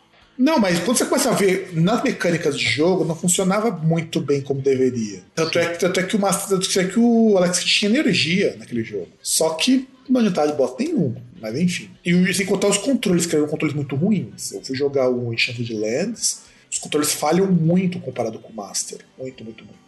Esse teve um jogo bosta, entrou. Mas aí você. Sim. E aí teve o Sonic. O Sonic, Mas... ele mostrava uma coisa que o SNES nunca teve que é você poder lidar com, com aquela coisa de scrolling. O scrolling do SNES sempre foi muito uhum. bosta. Tanto que você não tem jogos muito rápidos. E, e, e, o Sonic ele já resolve, por exemplo, a questão de problema em relação a controles que você tinha na SEGA, porque basicamente você só tem um controle, que é o pulo. É. Então de ação que, dependendo ali, acho que mais indo já pro Sonic 2, que ele mudava, por exemplo, de você abaixar e segurar o pulo, que ele ficava girando ali, é. depois ele saía em disparada. É, não, Mas ainda do... assim, basicamente, o controle era um só. É, não, era muito simples, era muito simples para criança jogar também. Porque o mesmo botão que você pulava, você atacava. É que o seu ataque é o pulo, né? Tudo. Uh, você tem três botões no console, mas você usa um botão, a ação é uma só, então independe do botão que você pressiona e tirando isso direcional. Isso, isso eu acho muito bom. Esse é um tipo de coisa que o Mario tinha também, o Mario do SNES. Sim. Que é basicamente um botão só. Porque a pessoa fala, ah, mas você tem um negócio pra tocar magia pra correr, não importa, mas o botão, é só pulo. Os botões só vai usar É, em determinadas situações. É, porque o ataque dele, por exemplo, pra você quebrar as caixas, você bate com a cabeça pulando. Pra você matar os inimigos, você pula em cima deles, ou aí que você fazia bem menos era pegar um objeto e jogar. Que aí era com outro botão, tudo bem, mas o, o- básico que você tinha da interação era um botão só. E o Sonic conseguiu reduzir só um botão só mesmo, pra tudo. Mas botão que você quebra a caixa, mas botão que você pula. É, isso era muito legal. E o Sonic também tinha uma coisa: o design de tela do Sonic era muito bom. Porque você tinha mais de um caminho pra você poder vencer o- aquela tela. É, o, o final ele era um só, mas você tinha vários caminhos, né? Você tinha um, por exemplo, você tinha, sei lá, pode ter, pensar em três níveis, né? Você tinha sempre um, o subsolo, você tinha um, o nível normal onde você começava, e em alguns momentos você podia ir pelo ar também. E quando você acreditava a tela de água, isso no Sonic 1 ainda. Você tinha caminhos debaixo d'água. Não, e, e- e a questão da tela de água, cara, que era um bagulho assim genial, porque você tem um negócio ali que ele já era um desafio a mais, ele era mais ou menos próximo da realidade, né? Já que você tinha um tempo ali que você tinha que voltar a respirar e tal, né? Você teria que submergir ou tinha as bolinhas lá pra você pegar um fôlego, né? Em vez de você ficar indefinidamente embaixo d'água, como aconteceu no Alex Kidd. Ou mesmo no Mario. Sim. Não, o Sonic era muito revolucionário mesmo. E sem contar que o Sonic também contava com uma coisa que não tinha nos jogos anteriores. A trilha sonora acompanhava muitos momentos. Quando você pegava invencibilidade, trocava trilha. Quando você tava para morrer, trocava trilha. Então, e as trilhas eram muito boas. Eu acho que musicalmente falando, o Sonic, comparado com o, primeiro Mario Bros, com o Mario Bros Nintendinho, com o Alex Kidd, ele era muito melhor em muitos aspectos, mecânicas, em música, em velocidade. O so- tá vendo que o Mega Drive nunca foi bom em música, então tinha que compensar com músicas boas. Porque quando chegou o Super Mario, rapaz, Sonic suou frio quando chegou o primeiro Super Mario. Porque o Super Mario tinha telas de vários. Você tinha tela que você tinha que ir pra cima, tinha que ir pra baixo. O Sonic só ia pra É, você frente. tinha a questão do. É que você tinha a questão dos mapas também, né? Porque, por exemplo, aí tem a questão do Sonic que ele era limitado porque você ia avançando Pra frente, Sim. era, era tudo de forma, line- de forma linear, né? Sendo que no caso do Mario você tinha as telas lá, o mapa, que você poderia percorrer as fases que você quisesse. Se você, que- se você quisesse, poderia. Você faz uma fase, depois você volta e faz de novo.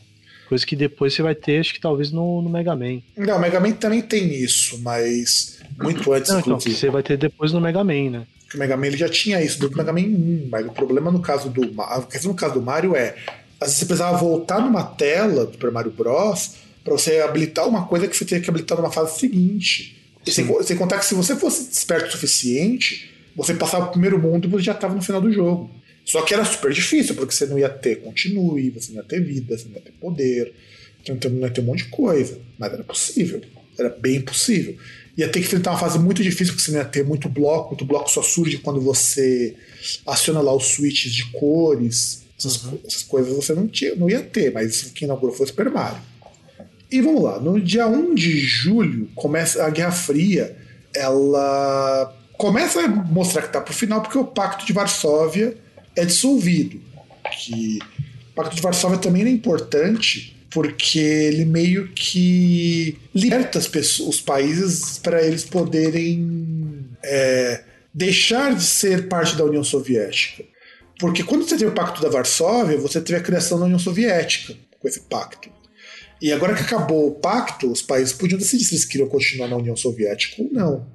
Curiosidade histórica: muito país se fudeu saindo da União Soviética. Ucrânia, que é um país que está super pobre, a Estônia, que agora deu uma melhorada, virou uma grande economia de lá, é a Croácia, todos esses países do leste europeu, o famoso bloco do leste, eles eram países muito mais fortes na União Soviética. E eram esses países que queriam sair porque eles queriam entrar na liberdade do capitalismo. A Rússia não, a Rússia terminou a União Soviética um país cheio de milionário. É, cheio de bilionário. É, exatamente. Né? Roman Abram Abramovich que o diga. No dia 22 de julho, o Mike Tyson, ele estuprou uma mulher, foi acusado de estuprar a Miss Black America, uma das concorrentes da Miss Black America, a Desiree Washington. É, em- em- três dias antes, ele, foi ele tinha feito isso três dias antes. E isso foi o que ajudou a dar uma cavadinha na carreira dele. É, porque foi preso, ele ficou. Enquanto ele era campeão mundial ainda, hum? se não me engano. E o cara foi preso. Ficou anos sem poder disputar nenhuma, nenhuma liga. Tanto que quando ele voltou, foi quando teve aquele encontro com o Holyfield. Isso, que já foi um tempo depois que ele tava em baixa. Que aí já não era mais campeão, ele precisava voltar. Ele tava gordo, inclusive. Isso, não conseguia pegar forma física. E foi quando ele teve a disputa com o Evander Holyfield. E anos depois teve a fatídica disputa com o, o George Foreman. Que o George Foreman, quando aposentou, virou cara que vendia grill. Que, aliás, modéstia à parte, grills dele fazem falta. Caramba, eu queria comprar um grill novo dele e não tem. Caramba, é. É que você tem os genéricos, né? Mas, é, cara, eu tenho um grill dele que eu comprei no Extra, quando tinha deixado de vender na Polishop. Eu comprei em 2003. 2003 não, 2005, 2006. Tem até hoje esse grill. E funciona, viu? Funciona. Faz. Antes eu preciso fazer um bife, algum hambúrguer, eu tô, não tô com vontade de sujar a chapa. Funciona com a maravilha. Ou seja, são coisas que eram feitas para durar.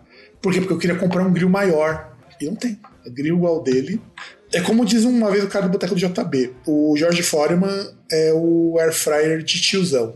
É que na verdade você vai ter aquele combo ali de coisas que se você tiver vão, vão facilitar enormemente, né? Air fryer, o grill e dependendo da pessoa, uma panela de arroz, né? Eu, eu tenho panela de arroz, eu tenho o grill. Ajuda bastante, viu? É, é, que, é que arroz não é muito difícil de fazer, mas tem gente ali, até principalmente dependendo de como vai fazer o arroz, se não vai fazer com muito tempero ou não dá muito bem temperando, vai lá, você põe na panela de arroz, é dois minutinhos já faz lá. É, e você só se preocupa de, de tirar quando ele tiver no ponto para ele não grudar, mas enfim. Aí dia 1 de agosto, Sim. o Nelson Mandela, ele visita o Brasil. E que também foi histórica essa visita do Nelson Mandela. Quer dizer, o cara que ele era o ativista anti-apartheid, tinha ficado preso durante quase 20 anos. Cara ficou uma cota presa por conta disso. Foi libertado do fim do apartheid depois virou presidente da África do Sul. E o pessoal que reclama do Lula, vocês têm que lembrar que o Nelson Mandela foi igualzinho ele, nesse sentido. Conciliador não poder mais. Mas foi o que foi responsável por, pelos melhores governos da África do Sul. É, que no caso dele a questão de ser conciliador em muitas, muitos pontos tinha sentido, né? Porque não, não faria sentido ele fazer com os brancos aquilo que os brancos fizeram com os negros. Não, e a, Seria, e a África do Sul tinha muito... promover um massacre, né? Não, e a África do Sul tem uma, tem uma coisa também. A África do Sul ainda é muito dependente da Inglaterra. É muito, muito dependente da Inglaterra para muita coisa. Então não faz muito sentido dar o foda-se. Até porque o processo de independência da África do Sul não foi que nem o processo de independência de Angola, de Moçambique, que foi na base da bala. Moçambique, os caras iam lá, foram matar português na base do, do tiro de fuzil. O pessoal do, de Angola, lá, o pessoal do MPLA, ia tudo para matar branco. E o que está tá correto, inclusive. Pena que em Angola depois deu guerra civil porque as duas facções lá, o MPLA e o outro partido, não concordavam muito entre si e os, e os povos ali também estavam com bastante problemas.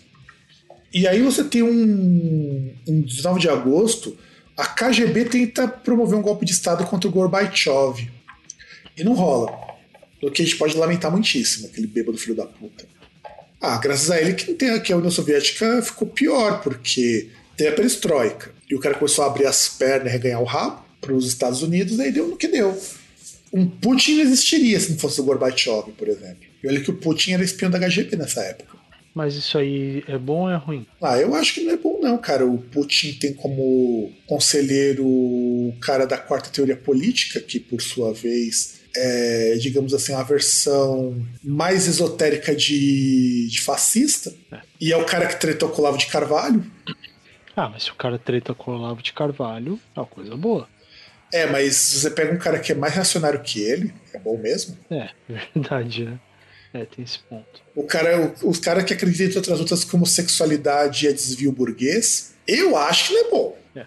Então, embora, inclusive, pelas políticas homofóbicas que tem na Rússia, de proibição de parada gay, essas coisas, eu acho que a gente tem que pensar que não seja tão bom assim. A única coisa que é boa é que a Rússia não tem interesse em dominar ninguém numa parte do mundo, no caso dos Estados Unidos. E é por isso que os Estados Unidos têm muito medo deles da China. Porque são dois países com cartucho para queimar e os Estados Unidos não tem mais nem uma balinha para uma balinha juquinha para poder dar. É, o que eles têm, eles não podem usar, né? Que... Podem, mas eles vão quebrar o país de novo. Não, não, eles não podem usar, tô falando. É, a estoque nuclear. Ah, mas se o Kim Jong-un, lá da Coreia do Norte, já botou o Trump pra ficar com cagaço, meu. Não, então, porque assim, o, assim o, o que eles têm, que eles podem usar, é o arsenal nuclear deles. Só que se eles usarem o arsenal nuclear deles, os outros também vão usar. E aí, basicamente, o planeta vai pro saco. Porque você tem a China com arsenal nuclear, você tem é, a Índia com, que já fez enriquecimento de urânio, então pode fazer arma nuclear. A Rússia, então, nem se É, que- fala. É, que aí você vai ter a Rússia, Índia, Paquistão, Israel também tem. Mas Israel é do lado americano, então Israel nem é país. Não, não, então. não, mas eu tô falando que. eu Tô falando que eles têm.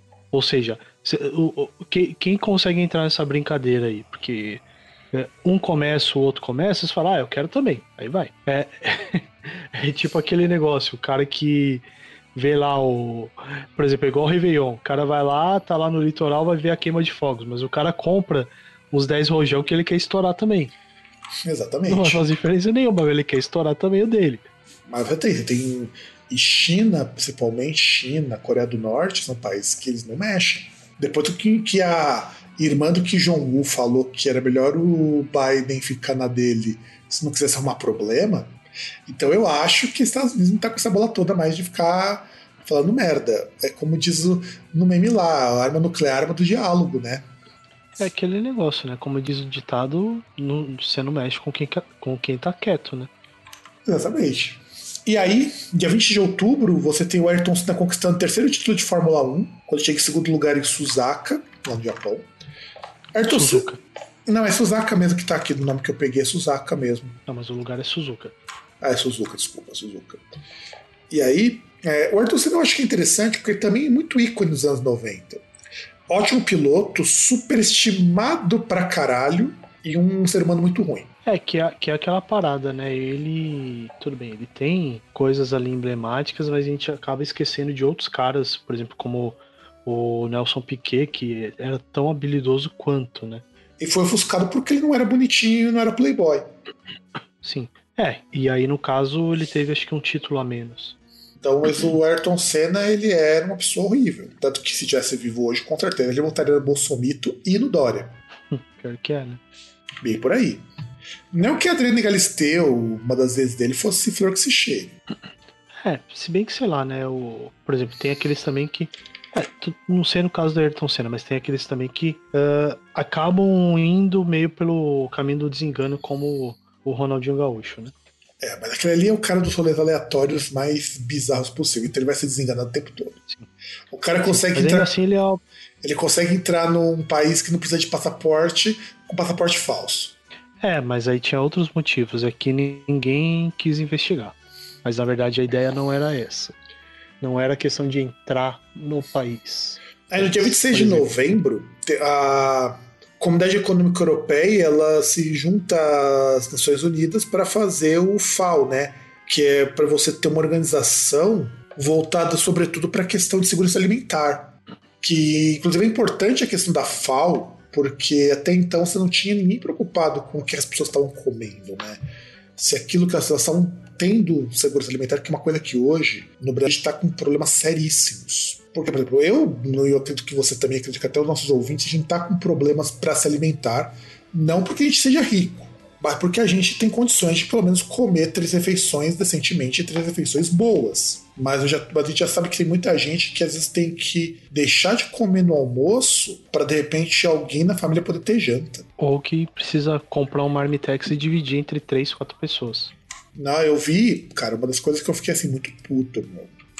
E pior que não tem nem, é, vamos dizer assim, não há nada, não tinha nem um pix nem nada pra fazer doação, cara. Mas tinha um- uma família, acho que numa favela lá em Guaianás, algum lugar desses aí, que os filhos comiam menos pra avó ter o que almoçar. Na hora que eu vi aquilo, cara, é- eu fiquei putaço, eu fiquei putaço com aquilo ali. E aí eu, fui, eu começo a ficar putaço nesses últimos dias, depois que tem, tem filho da puta ali. Aí, o podcast não é muito de falar sobre questões de candidato de política, mas querer comparar o Bolsonaro ao Lula dizendo que não ia mudar nada. Você já morou em Coab, você sabe que o negócio também lá era feio. Uhum. É, é que ainda assim era um negócio mais ou menos, né? Porque é igual. Lembro lá de um grupo de igreja que tinha a, a pessoa ali que organizava o grupo, que era da igreja mesmo, que ela sempre comentava que tinha um outro grupo que ela ia que sempre lá as pessoas às vezes reclamavam se alguma coisa, falavam, meu, você tá reclamando, pô, tem aqui tem tem vaso sanitário, tem porta no banheiro. Aí você olha a, a medida da pessoa de falar o que o negócio é bom ou ruim, que aí até essa questão que você falou do de comer, até igual você vê aí na questão da pandemia, por exemplo, você vê que tem algumas organizações e coisas assim é, que estão distribuindo marmita, essas coisas para as pessoas, né? Que até o aquele baleia desgraçado, aquele, aquele bola de merda, bola de sebo de Curitiba tá querendo proibir, né? A distribuição de marmitas. É, por exemplo, você vê famílias, sei lá, que, por exemplo, tem, tem a mãe e tem três, quatro crianças. As crianças vão junto. Porque como vai todo mundo junto, cada um que vai pega uma marmita. Então aí você consegue ter comida para mais do que um dia. É, cara, e sabe o que é foda? É, a gente era moleque quando era nos anos 90, a gente via muito na televisão casos até piores. E a FAO ela surge nesse contexto porque a questão de fome no mundo dos anos 90 era muito forte. Não que ela ainda não seja hoje. Mas nos anos 90, você tinha muito problema na África também. A África tinha muito problema com má distribuição de alimentos. Brasil, então, a gente tem. Cara, eu acho que todo mundo que passou pela escola, todo mundo mesmo, você ouvinte deve ter. Se você tem mais de 20 anos, você viu isso, aquele documentário chamado Ilha das Flores. Cara, eu não lembro disso aí, mas tudo bem. César, se você não viu isso daí, sua escola é, uma, é um lixo, cara. De verdade. Mas com certeza devia ser. Porque é o documentário que mostra as pessoas catando comida no lixão. Chamado Ilha das Flores. Que era um documentário, e é documentário mesmo, um documentário curtinho, acho que tem 10, 12 minutos, uhum. que mostra assim. E o documentário ganhou até prêmio lá fora, o negócio foi fodido. Que o. Acho que foi o Celso Furtado que fez esse documentário, não lembro agora quem que fez, do Ilha das Flores. Mostraram uma ilha onde as pessoas viviam catando comida no lixo. A, a, aliás, até só pra gente falar da, do ponto de política, Vamos lembrar aí um cara que era secretário de turismo de um dos governos aí federais, o senhor João Dória Júnior, que queria fazer o tour da fome. E nessa época também. Nessa época. explorar turisticamente a fome. Queria que as pessoas. É, porque, pela lógica dele, as pessoas iam pagar para ir ver o lugar lá onde as pessoas passavam fome. Tipo um zoológico humano. É, é bem por aí bem por aí. E a gente não está muito longe de voltar para isso, se não houver nenhuma mudança de política governamental. Não estou falando nem de candidato, estou falando de política governamental. Porque quando surge a FAO, a gente tem problema no Brasil, um problema de desigualdade muito grande. A gente tem na África, principalmente na África mais ao norte, lá pela região do Saara, a região da Etiópia e tudo mais, países recém adquiridos de independência, que são os países que falam português, o negócio estava feio. E uma das coisas da FAO é justamente organizar o que é o bem se alimentar, como são as políticas de agricultura para que as pessoas tenham acesso a uma alimentação digna. Porque alimentação digna não é você comer todo dia no, no Subway ou no Outback. É você poder chegar no mercado, você ter com 50 reais, você conseguir se alimentar por uma semana. E, e você ter também produto de qualidade, né? Fruto de agricultura familiar, com o mínimo de Sim. agrotóxico possível para que você também não morra fazendo algo que você precisa fazer, que é comer. Sim. Você não. É, que negócio, você não consumindo veneno em vez de comida, é, você não comprando um saco de, sei lá, um saco de feijão, onde metade do saco vai ser pedra que vai estar ali dentro.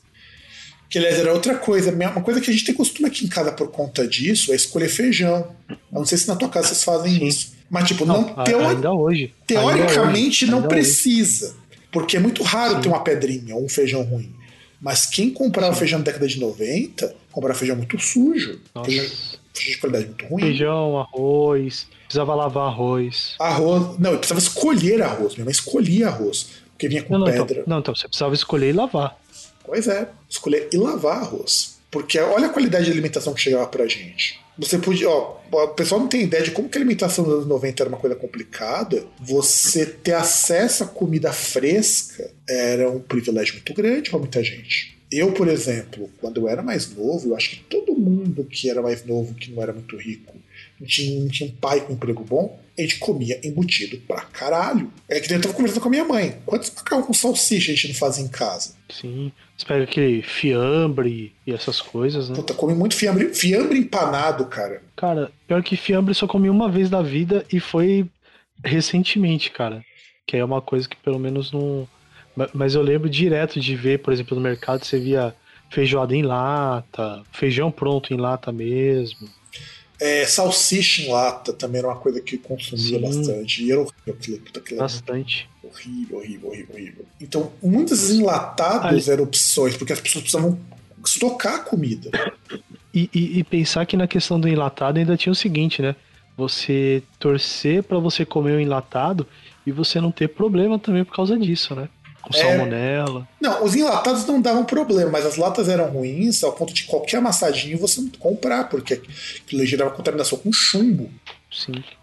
É, então, mas ele também é questão de contaminação, se a, se a lata estava amassada ali e tal, porque corria o risco dela às vezes até vazar um pouquinho. Então, mas aí você pegar. É, é que você aprendia as, as manhas de não comprar lata, lata estufada, leite, Sim. cara, comprar leite, só comprava leite fresco, que é leite muito bosta, meu leite de saquinho. Tetra Pak é uma coisa que, que é brasileira, inclusive, ela veio a surgir na década de 90. E era caro você comprar leite Tetra Pak, só que não tinha dinheiro comprava Tetra Pak. O leite, leite, as pessoas compravam aquele saquinho, que era mais água que tudo. Que hoje a gente chama de leite, que a gente chamava de leite C, e hoje a gente chama de leite desnatado.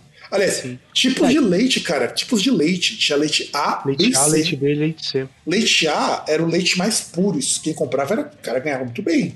Porque era caro, vinha na garrafa refrigerado ainda, leite A. Meu tio tomava muito leite A por causa de úlcera, porque ajudava a dar uma aliviada nas úlceras. Mas leite A era caro. Vende até hoje, na verdade, esse tipo de leite. Você encontra leite já refrigerado, que é um leite um pouco mais viscoso. Coisas que você nunca encontraria no mercado, a não ser que você fosse muito rico, que fosse um mercado tipo um pão de açúcar da vida. Você nunca encontraria creme de leite fresco, queijo, cara. Como é que você comer queijo era uma coisa difícil. Só tinha mussarela e era uma mussarela ruim primeira vez que eu fui comer queijo, queijo de verdade mesmo, queijo bom, foi depois que comecei a trabalhar. Porque até então eu não tinha, não sabia, não sabia o que era um parmesão, um parmesão que não fosse parmesão daqueles comprado em saquinho. É aquele negócio, aquele pozinho. Que tem serragem, inclusive, lá dentro para reduzir a umidade. Então a gente tá falando de política alimentar assim foda. Macarrão de boa qualidade, aquele macarrão que a gente chama macarrão de grão duro, uma coisa que só vinha conhecer. Quando eu mudei pra Santo André, que eu, minha mãe ganhava um pouquinho melhor aqui e o custo de vida era um pouco mais baixo. Então é isso, cara. Quando a gente vai comparar essa coisa de qualidade de alimentação, eu não estou nem falando de comer ou não comer, mas de comer de forma decente, é coisa de um dos últimos 15 anos que a gente começa a comer decentemente. Sim. Que é aquele negócio, né? Pior que uh, não é só a questão até que, por exemplo, aquele negócio. Nós chegamos num ponto que a gente produz comida suficiente para alimentar todo mundo. Só que como Duas o mundo vezes. tem bastante filho da puta, né? E, e, e, é comandado por meia dúzia de filhos da puta, a gente desperdiça uma boa parte ali e deixa um monte de gente morrendo de fome. Mas é aquele negócio. Você chegar no ponto assim que você tem na década de 90 que mesmo você tendo dinheiro e pagando pela comida, você não tinha garantia de comer bem. É. Não tinha o mínimo de qualidade, por exemplo frango, cara, frango, que era uma coisa que comer carne nos anos 1990 era uma coisa super difícil. Mesmo frango era muito caro. E o frango, metade dele era água. Sim. E quando você descongelou... Em...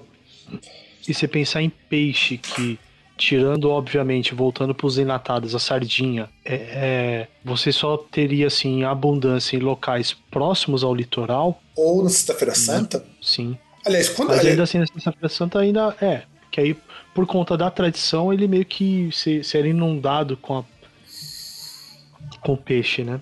Mas peixe, quando eu era mais novo, eu comia mais, porque na Vila Maria tinha uma. Sacolô que depois virou bingo tal, tinha uma peixaria muito boa. E meu pai comprava peixe porque meu pai é lá do Pará. E o povo do norte faz muito peixe. Sim. E... É, porque por causa de rio, essas coisas que tá próximo, né? É, meu pai. Meu pai, é mais barato, meu né? pai pescava no Amazonas, né, cara? O Amazonas passava ali perto Sim. da casa dele. Então, meu pai ele fazia muito peixe. E então, pelo menos uma vez a cada mês ou a cada dois meses, a gente comia um peixe assado que era muito bom. E meu pai. E não tinha essa coisa de você comprar o peixe e ele vir pronto. Meu pai descamava, tirava espinha, o cara, tirava a barriga do cara, era foda. E, é, e eu, Tira as vísceras tudo lá, né? É, meu pai fazia tudo isso aí. E é o tipo de coisa que a gente tá voltando essa época e ainda tem um filho da puta que vai dizer que quem, qualquer um que se eleger lá vai continuar a mesma coisa.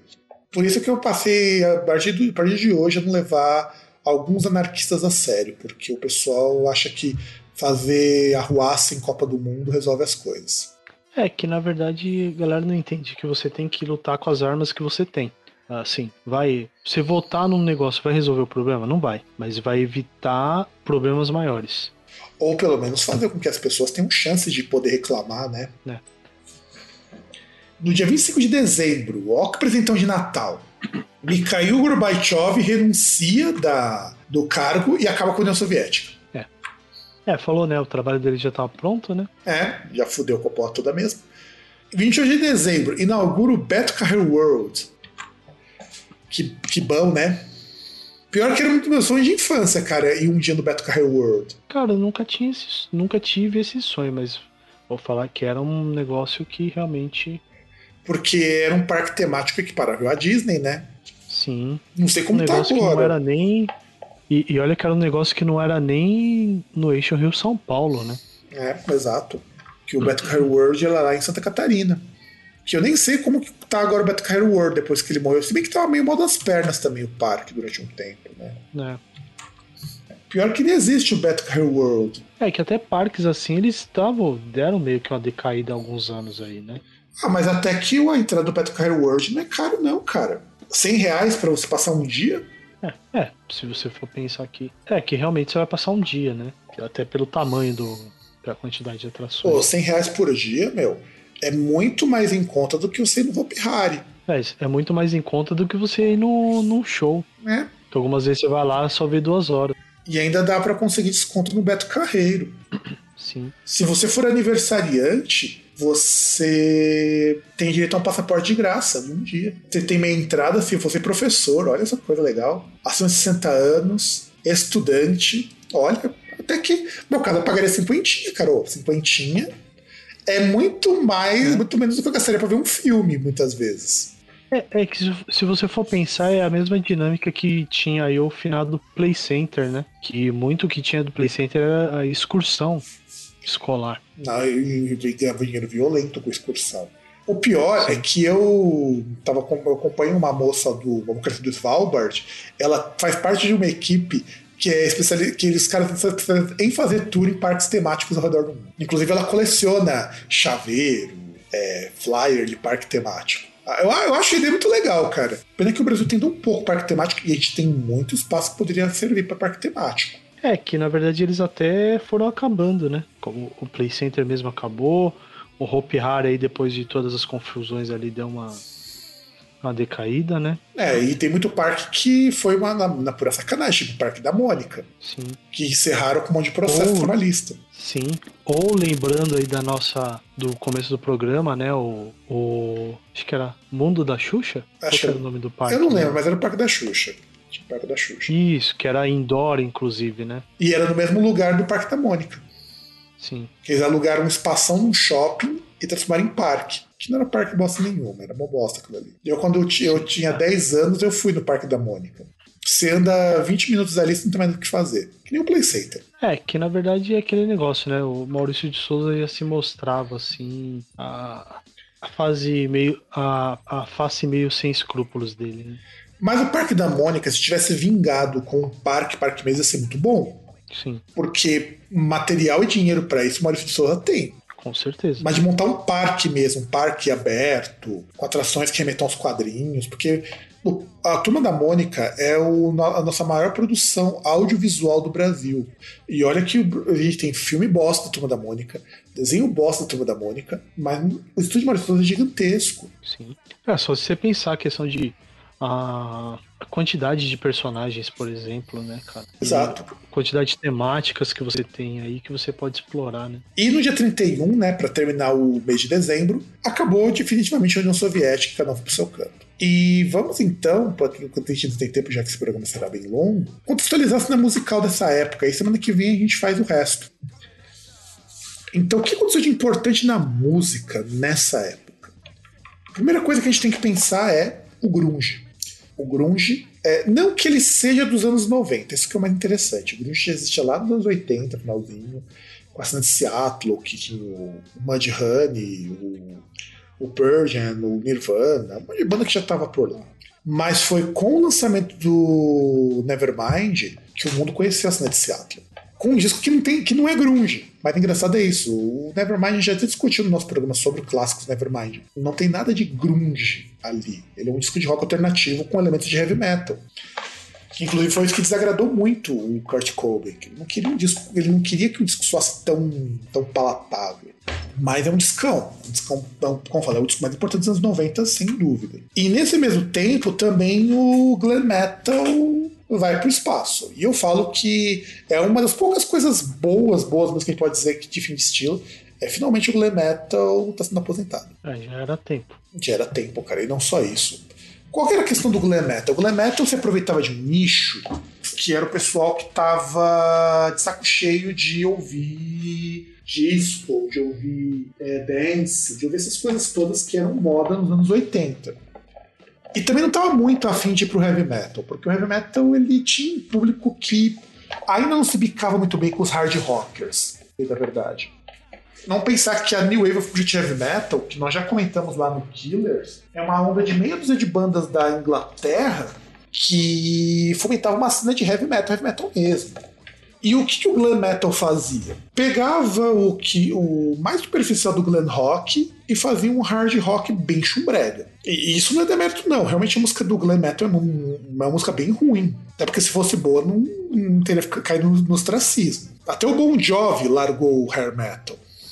E foi pro hard rock por conta do Guns N' Roses.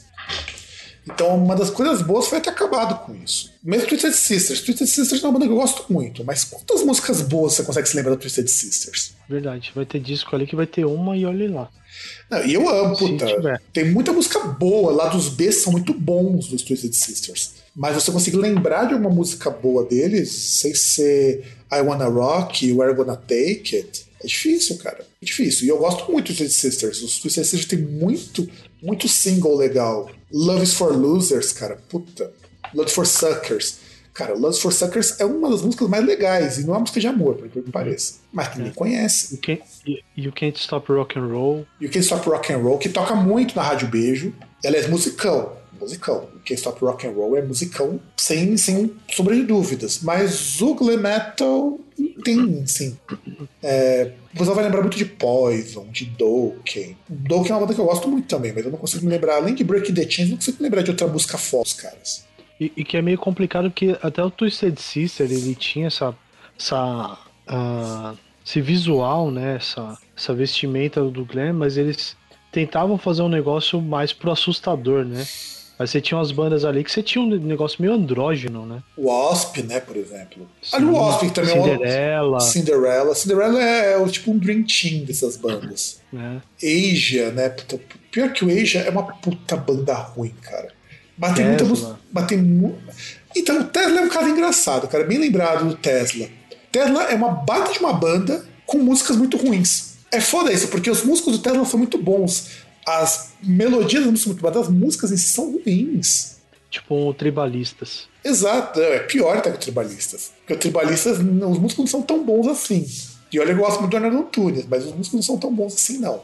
Tesla tinha músicos muito bons, melodias musicais muito boas, mas uma banda com músicas muito ruins. Toto também. Toto também era um grande exemplo de uma banda de glam hard que nem devia ter existido. Porque virou música daquelas coletâneas dos anos 90, que aliás é outra coisa que um dia eu preciso resgatar essas coletâneas de música ruim dos anos 90, cara. Tinha Toto, tinha White Snake, tinha Cinderela. Mas Cinderela eu gostava muito de algumas músicas do Cinderela. Mas é, o Twisted Sister era a única banda que não se levava a sério nessas bandas de glam metal. Todas as outras se levavam a sério. O Wasp, principalmente, eu acho que o Wasp é a única banda com músicas muito boas dessa época. O, uh, é... Motley Crue. Puta, Motley Crue, cara, que eu não suporto Motley Crue. Cara. Suporto. Os meus amigos que curtem hard rock amam Motley Crue, eu não suporto. Eu acho chato aquilo ali. O Bon Jovi nos 80 é muito mais interessante do que o Motley Crue. Mas porque o Bon Jovi não. Ele se arriscava a ser uma coisa muito menos glam. Só o visual que era um pouquinho forçado, mas nem muito também. Sim. Não é tipo Poison. Puta, Brett Michaels dá uma, dá uma vergonha de ver clipes do Poison com aquele visual do Brett Michaels. Porque você não consegue nem dar risada daquilo ali. E hoje o Brett Michaels tá, tá estilo Axel Rose hoje, o Brett Michaels. É, nossa, e tem Skid Row também. Skid Row, que é outra banda que eu também não suporto. E olha que eu acho o Sebastian Baum um vocalista excepcional. Mas eu tenho que confessar que, inclusive, tem um disco do, do dos caras desse ano aqui, que eu acho que eu não coloquei no Skid Row. Que é aquele que tem ainda Dark Knight Room. Agora esqueci o nome do disco. Acho que não tá nessa lista aqui, mas ele, ele é de 91. Aquele disco é bom, por que pareça. É um disco bem bom. Mas Skid Row também é outra banda ruim, cara. E, e isso, assim, tinha muita banda com fazer porque fazia sons muito parecidos, que, com pessoas muito parecidas. E o grunge trouxe a coisa que o glam metal não tinha. Jam não é igual Nirvana, é, Alice Chain é igual Nirvana, Soundgarden não igual Nirvana, Mudhoney não é igual Nirvana. Então, todas essas bandas de grunge dos anos 90, ninguém era parecido com ninguém. Aliás, é até difícil você chamar alguma delas de grunge de fato. Aliás, tinha, tinha até, dependendo da publicação, que chamava Sonic Youth de grunge, pô. Mas porque os caras eram da mesma gravadora. Sim. O que também não estaria muito errado, não, porque o Sonic Youth era bem punk no começo, antes dos caras despirocar de vez, antes do os caras resolverem fazer uns sons mais diferentões, o cara era punk. E assim, eu acho o grunge uma coisa muito interessante porque o grunge ele trazia muita coisa que as é, que as bandas de glam hard não tinham. O som era diferente, era tudo banda com base de rock alternativo, principalmente, que por sua vez é um som derivado do punk. Então, quando a gente fala grunge, a gente está falando de bandas, cara, que elas não eram iguais entre si. Você tem o Melvins, que ele entra nesse balaio do grunge no comecinho, embora seja uma banda de, que vai dar origem ao sludge metal, que é o hardcore com doom. Mas tem o Melvins. É, você... que, que, é uma banda que, se eu não me engano, foi uma das que tem mais cover ali feito pelo Nirvana no, no acústico, né? É, isso, eu, muito, isso eu não sabia, não, cara. Pra mim era o Meatloaf. Meatloaf tinha um outro lá também, uma outra banda também que os caras. Teve até dois caras que foram tocar. Não, porque do Melvin, até porque o, o Melvins, os caras abriam um show pro Nirvana. É engraçado você imaginar que o Nirvana gostava muito de Melvins, se influenciava por Melvins, e a banda dançou junto com eles, praticamente. Até porque os caras são muito porra louca, meu. Os caras são muito bons. Pena que o vocalista lá, o Buzz Osborne, o cara é, é, é meio reacinho. Aliás, é estranho o cara ser amigo do Kurt Cobain, o cara tem tá, muitos caras são assim, muito progressistas, outro de esquerda, e o cara mesmo ser um cara que acredita em terra plana. Aliás, no caso eu falei errado, não era do Melvin. Se tinha do, do Meat Puppets, do Lead Belly e do The Vaselines. The Vaselines, que também The Vaselines. Então, isso é tudo banda de punk. Mesmo o Meat Love, que acabou entrando no como grunge por conta do Nirvana, não era uma banda de grunge, era uma banda de punk. Punk com um negócio mais experimental depois de um, de um tempo. Tem, tem o Hole também no começo, que era meio grungezinho também. Então, quando a gente fala de bandas de grunge, a gente tá falando de muita gente. A gente tá falando também do Green River, que é outra grande banda dessa época. The Presidents of United States of America, que embora eu veja eles mais como um grupo de rock alternativo do que de grunge, provavelmente dito. Mas, pô, era uma banda famosíssima naquela época. Temple of the Dog, que para mim soa mais como stoner. É que, aí, é que aí foi uma reunião aí de dos expoentes dessas bandas, né? Que aí você pensa que era uma que era tipo era uma banda que tinha no vocal o Ed Vedder e o Chris Cornell, né? Pois é. Tem também o, como eu falei, o Melvis que entra nisso daí. Tem o Screaming Trees. Screaming Trees entra no grunge. Ele era o grunge grunge mesmo. Ele era uma legal o Screaming Trees. Tipo, não tinha nenhuma, não era uma grande, banda grandiosa, mas Screaming Trees era uma banda muito boa. Uma banda bem bacana. Então você tinha variedade no grunge. O legal do grunge é que você não escutava duas bandas iguais. Sim. É, é que era, uma, era mais uma questão geográfica, né? É, ou, na verdade, de direcionamento. Né? Um estilo meio tosco, uma coisa meio mal acabada, uma coisa meio assim, é. ríspida, mas que fosse é, acessível, sabe?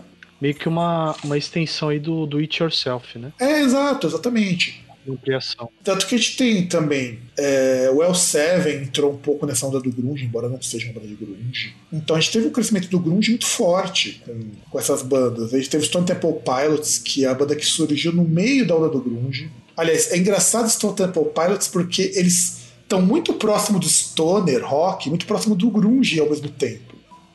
Que é mais ou menos o que rolava com Soundgarden. O Soundgarden também tinha essa questão de de ter um som um pouco mais grunge.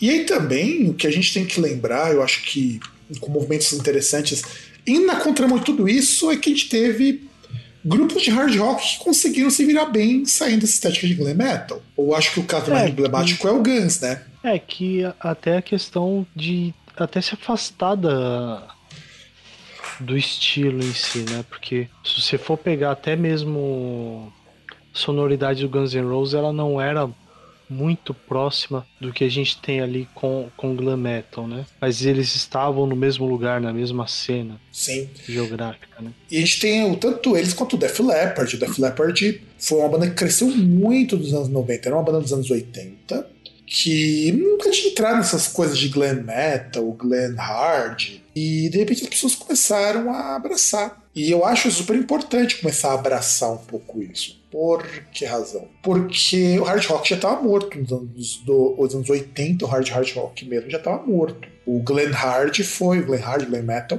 foi a tentativa de fazer esse hard rock ter uma sobrevida. Porque nós já comentamos isso no ano passado. Você tinha o AOR, estava muito forte, que o ou que a gente conhece muito como rock de arena, que é aquele rock para muita gente, faz em estádio, na qual surgiu também o neoprog nisso daí, que era o prog rock com música pop, tipo Genesis, fase pós-Phil Collins, tipo o Marília, o Yes lá, quando lançou aquele disco lá com o nome é um número que eu nunca lembro o nome daquele disco. Então você tem muita coisa que puxa muito pro pop o Europe ia para um lado mais pop, cada vez mais pop. Então, os anos 80 para o hard rock foram muito ruins, porque ninguém estava interessado naquele som carregado, distorcido, aquela coisa meio Black Sabbath, aquela coisa meio Led Zeppelin, ninguém estava interessado nisso. Principalmente de 85 para frente. E aí surgiram essas bandas de glam metal, de glam hard rock, para continuar, porque o hard rock é um estilo que morre várias vezes. E, e, eu, sendo bem sincero, eu acho que hard rock devia voltar pro underground. Ou pro inferno. Ou pro inferno, porque eu gosto de hard é. rock. Eu não vou dizer que acho ah, hard não, rock não. É, é, é, então, é aquela questão. Tipo, hard rock em si ele não é ruim, mas tem uns caras que fazem as coisas horríveis. Não, e aí que você chega no diferencial do Def Leppard e do Guns N' Roses. Não que o visual deles também não tivesse algo a ver com isso essa coisa do visual mais afeminado, aquela coisa. Não é nem isso. A questão é que agora eram bandas que soavam menos caricatas. Parecia uma coisa mais de jovenzinho, mas não era o jovenzinho que passava batom, usava laque, essas coisas. Não que o Axel Rose não fazia isso, não fizesse isso. Inclusive ele até vestia aquele shortinho estilo Carla Pérez. Mas assim, é, é o tipo de coisa que para os anos 90 era muito interessante porque eram eles competindo contra o grunge e eles competindo contra o pop dentro do espaço do mainstream.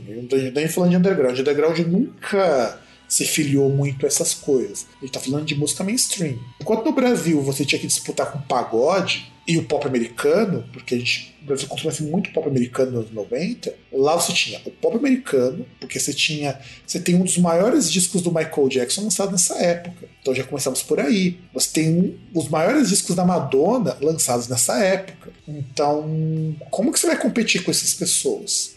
E aí você tem um grunge, que está tirando espaço do hard rock, está tirando espaço de outros gêneros no mainstream. Aí que você tinha que fazer, vamos fazer agora uma música mais séria. Ironicamente, as músicas do Guns N' Roses são muito mais sérias em termos de temática, em termos de letra, do que eram as músicas, por exemplo, do Twisted Sister, do que eram as músicas do Poison. Isso sem contar que você tem baladinha, nossa, banda de hard dos anos 90 tem muita baladinha.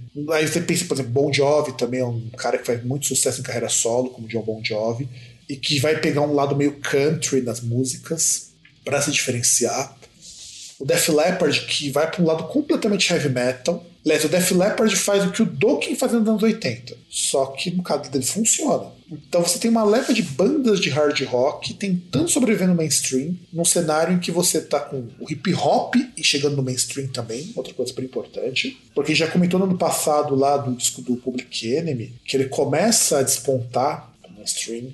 O Tupac, que começa a lançar discos e despontar pro, pro mainstream, o, o mainstream absorve um trabalho muito bem feito como o dele, e o que sobra pro heavy metal e pro hard rock dentro do mainstream?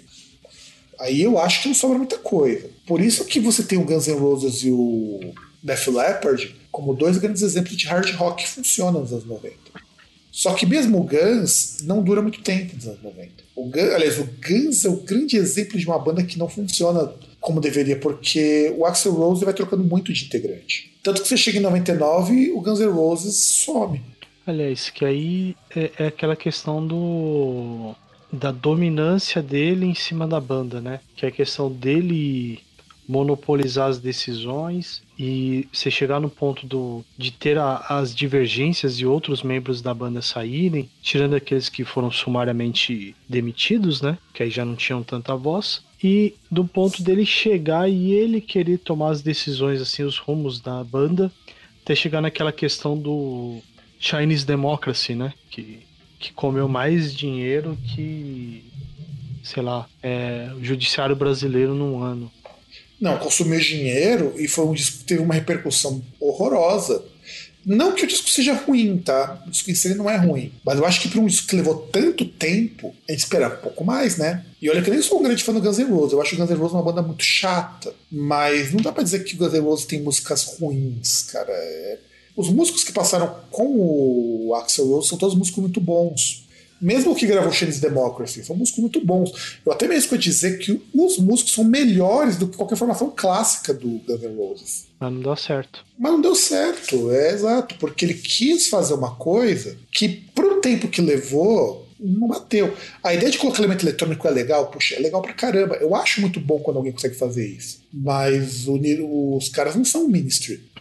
É, e ele fez alguns anos depois disso, né? Que não adianta nada você chegar ali no, no fim, em 99, 2000, lançar um disco com elementos eletrônicos, sendo que você tinha, você teve o Ministry, Nine Inch Nails, até o Rammstein mesmo já estava fazendo sucesso com, com as paradas assim nos Estados Unidos, estava começando a fazer sucesso lá.